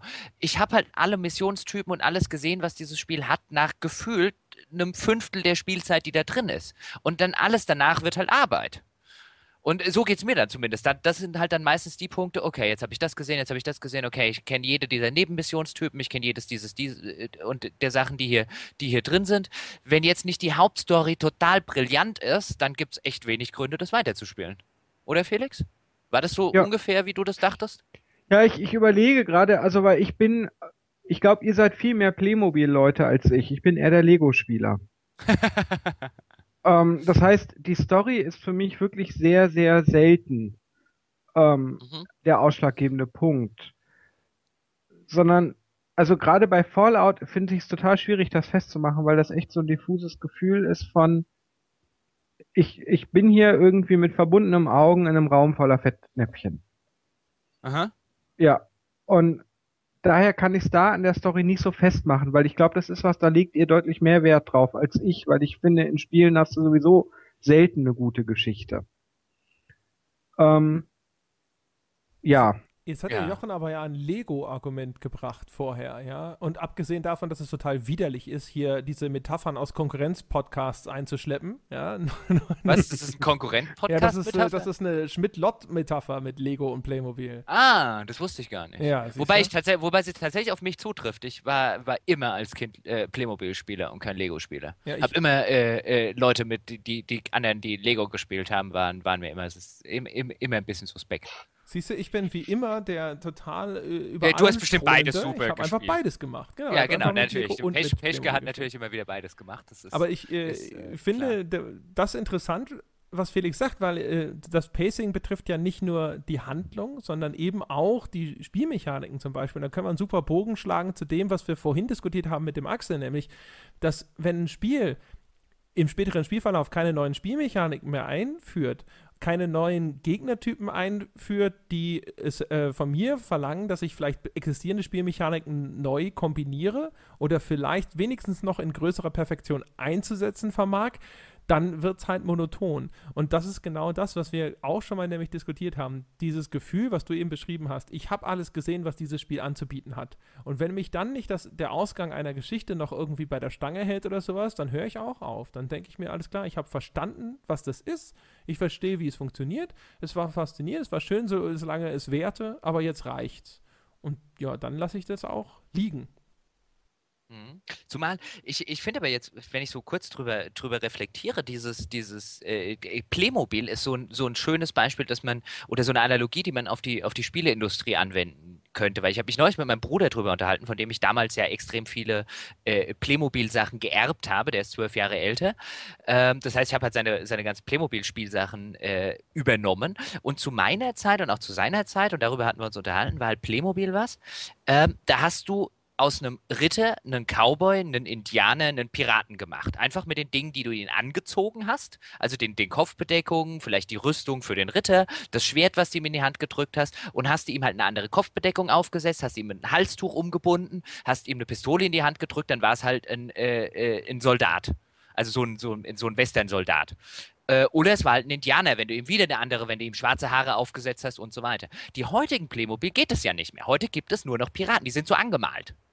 Der kann nur noch Pirat sein. Und der Indianer kann nur noch Indianer sein. Das kannst du also nicht mehr, da, da gibt es keine Kreativität mehr. Es geht nicht mehr, dass du eben sagst, mit den gleichen Figuren, die ich habe, habe ich heute Lust, äh, Indianer gegen Ritter zu spielen und morgen spiele ich äh, äh, Cowboy gegen Indianer. Das geht nicht mehr. Du musst ja heute die Indianer kaufen oder die Cowboys oder die Ritter oder die Piraten und die gehen auch nur als das. Also die Kreativität wird da komplett rausgenommen aus diesem Metier, aber das scheint ja offensichtlich was zu sein, was der Markt will. Ja, der Markt. Und so- so ich, ich meine, Entschuldigung, du sollst dir das Ding halt gefälligst dreimal kaufen und nicht einen und dann den multifunktional einsetzen. Das wird doch der Na, Gedanke äh, sein. natürlich, natürlich spielt der Gedanke garantiert auch eine Rolle, wobei du früher hast du dir halt einfach diese ganzen Zusatzsets gekauft. Das heißt, äh, zum Beispiel die, äh, wenn du, wenn du die Cowboys gespielt hast, diese, diese kleinen Pistölchen, die landeten halt immer im Staubsauger.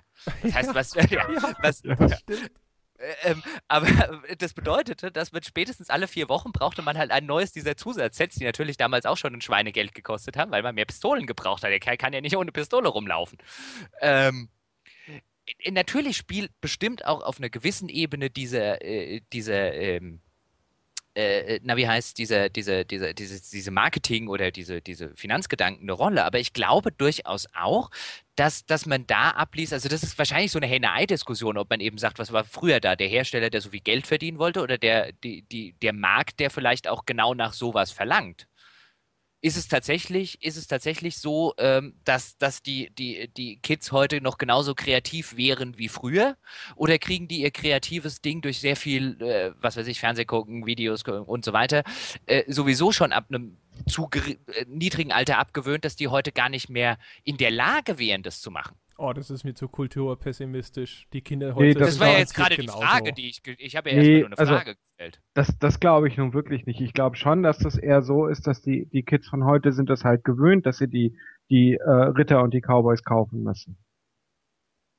Und Das ist, ja, deswegen, das, ist ja, das ist ja die Henne-Ei-Diskussion, weil am Ende sind wir ja an dem Punkt Ku- Kulturpessimismus hin oder her. Dass einem, also ich kenne jetzt, kenne jetzt Unidozenten, die mit äh, zum Beispiel mit, mit Inbrunst äh, und voller Überzeugung sagen, dass sie heute Studenten haben, die mit 18, 19 aus, der Schul aus den Schulen kommen, die keine längeren Texte mehr äh, rezipieren können. Das könnten die einfach nicht mehr. Das ist nicht nur ein oder zwei Unidozenten, die mir das irgendwann erzählt haben, sondern relativ viele und das liest man auch immer äh, äh, wieder. Und natürlich ist da die Frage, liegt es daran, wie die Medien konsumieren oder liegt es daran, zum Beispiel jetzt in dem Fall, oder liegt es daran, dass sie nur solche Medien zur Verfügung gestellt? Das ist diese Henne-Ei-Diskussion.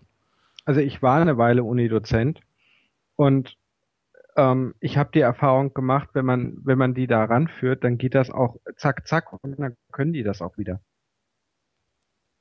Ich Daher- als langsam alternder Mensch bin natürlich begeistert von der These, dass die nachwachsende Generation einfach viel dümmer ist und ich zu den letzten Klugen gehöre. Ja. Gut, das hat Ich allerdings schon Plato. Das, genau, das hat ja damals schon Plato äh, äh, gesagt. Seitdem äh, äh, ist das quasi, äh, äh, dass die, die, die, jede Generation ist ja der Meinung, dass die nachfolgende Generation alles vor die Hunde treibt. Genau. Das ist ja, das ist ja relativ, das ist ja relativ normal. Aber bei solchen Sachen wie Playmobil finde ich da halt einfach ein nettes Beispiel, weil das erinnert mich dann tatsächlich so ein bisschen an, wohin sich Spiele entwickelt haben. So diese Kreativität rausgenommen und alles vorgekaut.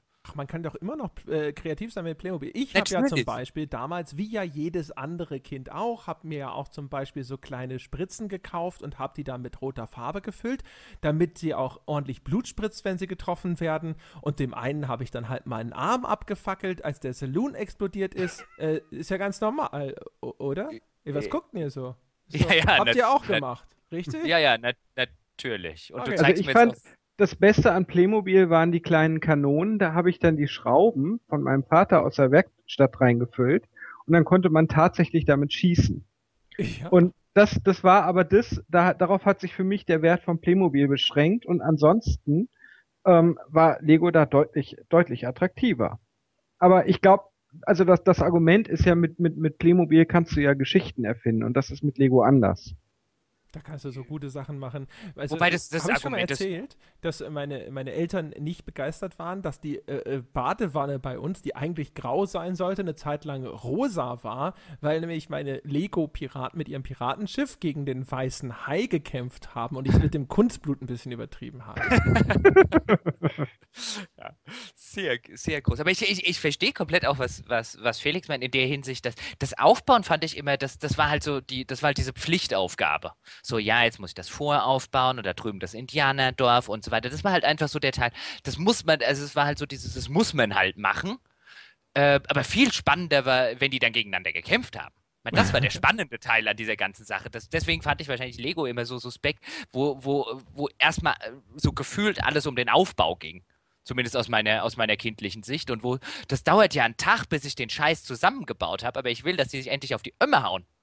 Aber wenn so ein Lego-Raumschiff crasht, dann fliegt es richtig geil auseinander. Während Ja, aber so dann ist ja alle- dann ist ja- uh, das ja, aber dann ist ja. Ja, aber dann ist ja, wenn das auseinanderfliegt, ist ja, ist ja ein Tag Arbeit am Arsch. Ja, dann bau- Das ist doch egal, so dann baust du wieder was Neues. Na, Ja. also, da, da bin ich wie Alf, der damals äh, in, in der einen Folge irgendwie, wo ihm Willi irgendwie ein, ein Puzzle in die Hand drückt und irgendwie Alf meint, das ist kaputt. Und irgendwie Willi, ja, das ist der Sinn, du sollst es wieder zusammensetzen, aber ich hab's doch nicht kaputt gemacht. ja. da da, da finde ich mich dann äh, so, ein- so ein bisschen wieder. Meine Mutter hat sich übrigens immer den Spaß erlaubt, wenn ich das dann alles aufgebaut habe und irgendwie diese äh, 50 äh, Indianerreiter in Reihe und Glied und so weiter und ich dann mal kurz nicht im, im Esszimmer bei uns war, wo ich das äh, immer aufbauen konnte, weil es großes, äh, äh, das größte Zimmer war. Äh, und dann kam sie immer, ist sie dann reingeschlichen und hat zum Beispiel so einen Indianer umgedreht. Und da bin ich immer eine Runde ausgeflippt, wenn ich wieder zurückgekommen bin. Es hat alles kaputt gemacht. Hat sie dir auch deine Sandburgen zertreten? Nein, das, das wäre jetzt wirklich schlimm. Nein, so, so schlimm nicht. Meine Herren, wir sind Aber bei also- der zweieinhalb Stunden Marke. Wir müssen so langsam zu einem Ende kommen. Oha. Ich weiß es, äh, man soll ja aufhören, wenn es am schönsten ist. Aber wir können jetzt alle quasi gemeinsam den, die, die Schlusszeremonie begehen. Ist das nicht auch toll? Zirp. Was ist denn die. Schlucht? Okay. Ja, was, was, du musst uns schon Ja, sagen, was auf diese hier. Zeremonie ist. Felix, Wenn- ja, Ja, was sollte also- denn jeder aufrechte Podcast-Hörer eigentlich schon längst getan haben? Aber wenn es nicht getan hat, dann ist jetzt der Zeitpunkt dafür. äh, fünf Sterne bei Patreon geben. Ach ja, mein Gott, fast, ne? Also ist ja noch ein Anfänger. Fünf-Sterne-Bewertung bei iTunes, meine Damen und Herren, die wir selbstverständlich verdient haben. Richtig, Felix? Richtig. Ja, sehen Sie, und dieser Mann hört uns jetzt schon seit mindestens 52 Folgen und der weiß, wovon er redet. Das heißt, wer noch keine 5-Sterne-Bewertung auf iTunes abgegeben hat, jetzt husch husch, Zeit wird's. Das hilft dem Podcast nämlich sichtbar zu bleiben. Aus unerfindlichen Gründen erscheinen Podcasts, die viele gute Bewertungen erhalten, eher in den iTunes Top 10. Dementsprechend jede Bewertung zählt und die Flut an Pete's, Meets und neuerdings auch Rocket Beans, die jetzt auch zwei Podcasts machen müssen und dementsprechend Plätze in den iTunes Top 10 belegen, zurückzudrängen. Aber äh, der Felix hat ja eben klugerweise schon das Wort Patreon in den Mund genommen. ja. Da kann man ja, äh, zu, kann man ja Leuten Geld spenden, denen man Geld geben möchte, weil man sie besonders toll findet. Äh, Felix, meinst du, da könnte man auch uns Geld geben? Da sollte man euch Geld geben und ihr empfehlt etwa 5 Dollar pro Monat. Ah, ja, ja, Ja. also es, sei denn, es, ja. es sei denn, jemand will uns 10 geben, dann empfehlen wir 10. ganz genau, richtig, ja. Also äh, Patreon äh, findet man ganz leicht über unsere Webseite gamespodcast.de. Da ist der Link zu Patreon und da kann man diesen Podcast unterstützen, damit es Ihnen weitere 52 Folgen gibt. Meine Damen und Herren, gehen Sie hin. Ab einem Dollar aufwärts, frei gewählte Spende. Und schon sind Sie ein äh, erlauchter Bäcker dieses Podcasts und bekommen damit direkten Zugang zu den exklusiven Bäcker-Folgen, die einmal im Monat erscheinen. Das ist super. Felix, de, äh, die sind ja ihr Geld wert, ne? Genau. Ach, da, da wollte ich noch kurz was zu sagen. Nur das was Gutes, hoffe ich. später rausschneiden. Aber Kumpel Paul ist doch mal was für eine Altbierfolge, oder? Was? Der Paul? Der Jochens, Jochens Paul? Genau. So, äh, damit er mal erzählen kann, äh, alle, Ja. alle peinlichen Jochen Geber-Anekdoten? Ach so. Genau. Hm, genau. Ja, so rum, ne? Da können der Paul und ich sicher viel erzählen. ja. Ja, super Vorschlag. Das, das, das, das Witzige ist ja, dass ich dir, glaube ich, schon mal vorgeschlagen hatte, André. Wir könnten ja mal so eine, so eine Folge machen, wo, wir, wo, wo du deinen eigenen Paul einladen kannst. Ah, ja, stimmt. Also dachtest ich, genau, ich könnte meinen Bruder einladen. Und ich habe aber schon gesagt, dass meine beiden Brüder äh, äh, beide gesagt haben, sie finden es total merkwürdig, mich in diesen offiziellen Funktionen zu sehen und sie schauen deswegen auch nicht die Videos, die ich auf GameStar mache und hören nicht diesen Podcast und so, weil es irgendwie immer so eigenartig ist, den eigenen Bruder da halt auf der Bühne zu sehen. Ja. Ich, ich befürchte halt bei Paul, er erzählt diese ganzen Geschichten, die, die, die lieber im Giftschränkchen bleiben, so als wir damals Asbach Cola getrunken und äh, Pinball gespielt haben oder so. Paul Folge It ist, ich bin überzeugt. nein, nein, Verdammt. Eindeutig eine hervorragende äh, Folge. Ja, meine Damen und Herren, also auch Sie können Patreon-Bäcker werden, außer ihr seid unter 18 oder ihr seid knapp bei Kasse. In dem Fall sagen wir, nein, wir wollen euer Geld nicht, behaltet eure Kohle. Und äh, in dem Fall könnt ihr uns auch gerne schreiben, zum Beispiel auf unserer Seite auf Facebook, facebook.com slash auf ein Bier, ein Wort. Äh, dann könnt ihr die Bäcker-Folgen trotzdem bekommen, quasi für lau. Aber nur, und da vertrauen wir einfach darauf, dass ihr ehrlich seid, wenn ihr eben unter 18 seid oder knapper Kasse. So, das war's. Das war die längste Folge, die wir je gemacht haben. Selbst wenn wir hinterher noch die typische geberische Pinkelpause rausgeschnitten haben. Von daher. Es war eine Bierholpause. Ah, Außerdem hast du das Forum vergessen. Same difference. Ach ja, ja das Forum. Äh, siehst du? Da siehst du, mein Gott. Also, es, wir haben ein fantastisches Forum auf gamespodcast.de. Da sind Menschen wie Felix, die darauf warten, mit weiteren intelligenten, netten Menschen diskutieren zu können. Wir haben ja heute demonstriert, diese Menschen sind es wert, mit ihnen zu reden. Also, meine Damen und Herren, geben Sie sich einen Ruck, kommen Sie vorbei und dann ist auch Ihr Leben besser als vorher. So, meine Herren, vielen Dank. Vielen Dank an Felix, dass du dabei gewesen bist. Das mhm. war's. Wir hören uns nächste Woche wieder. Bis dahin.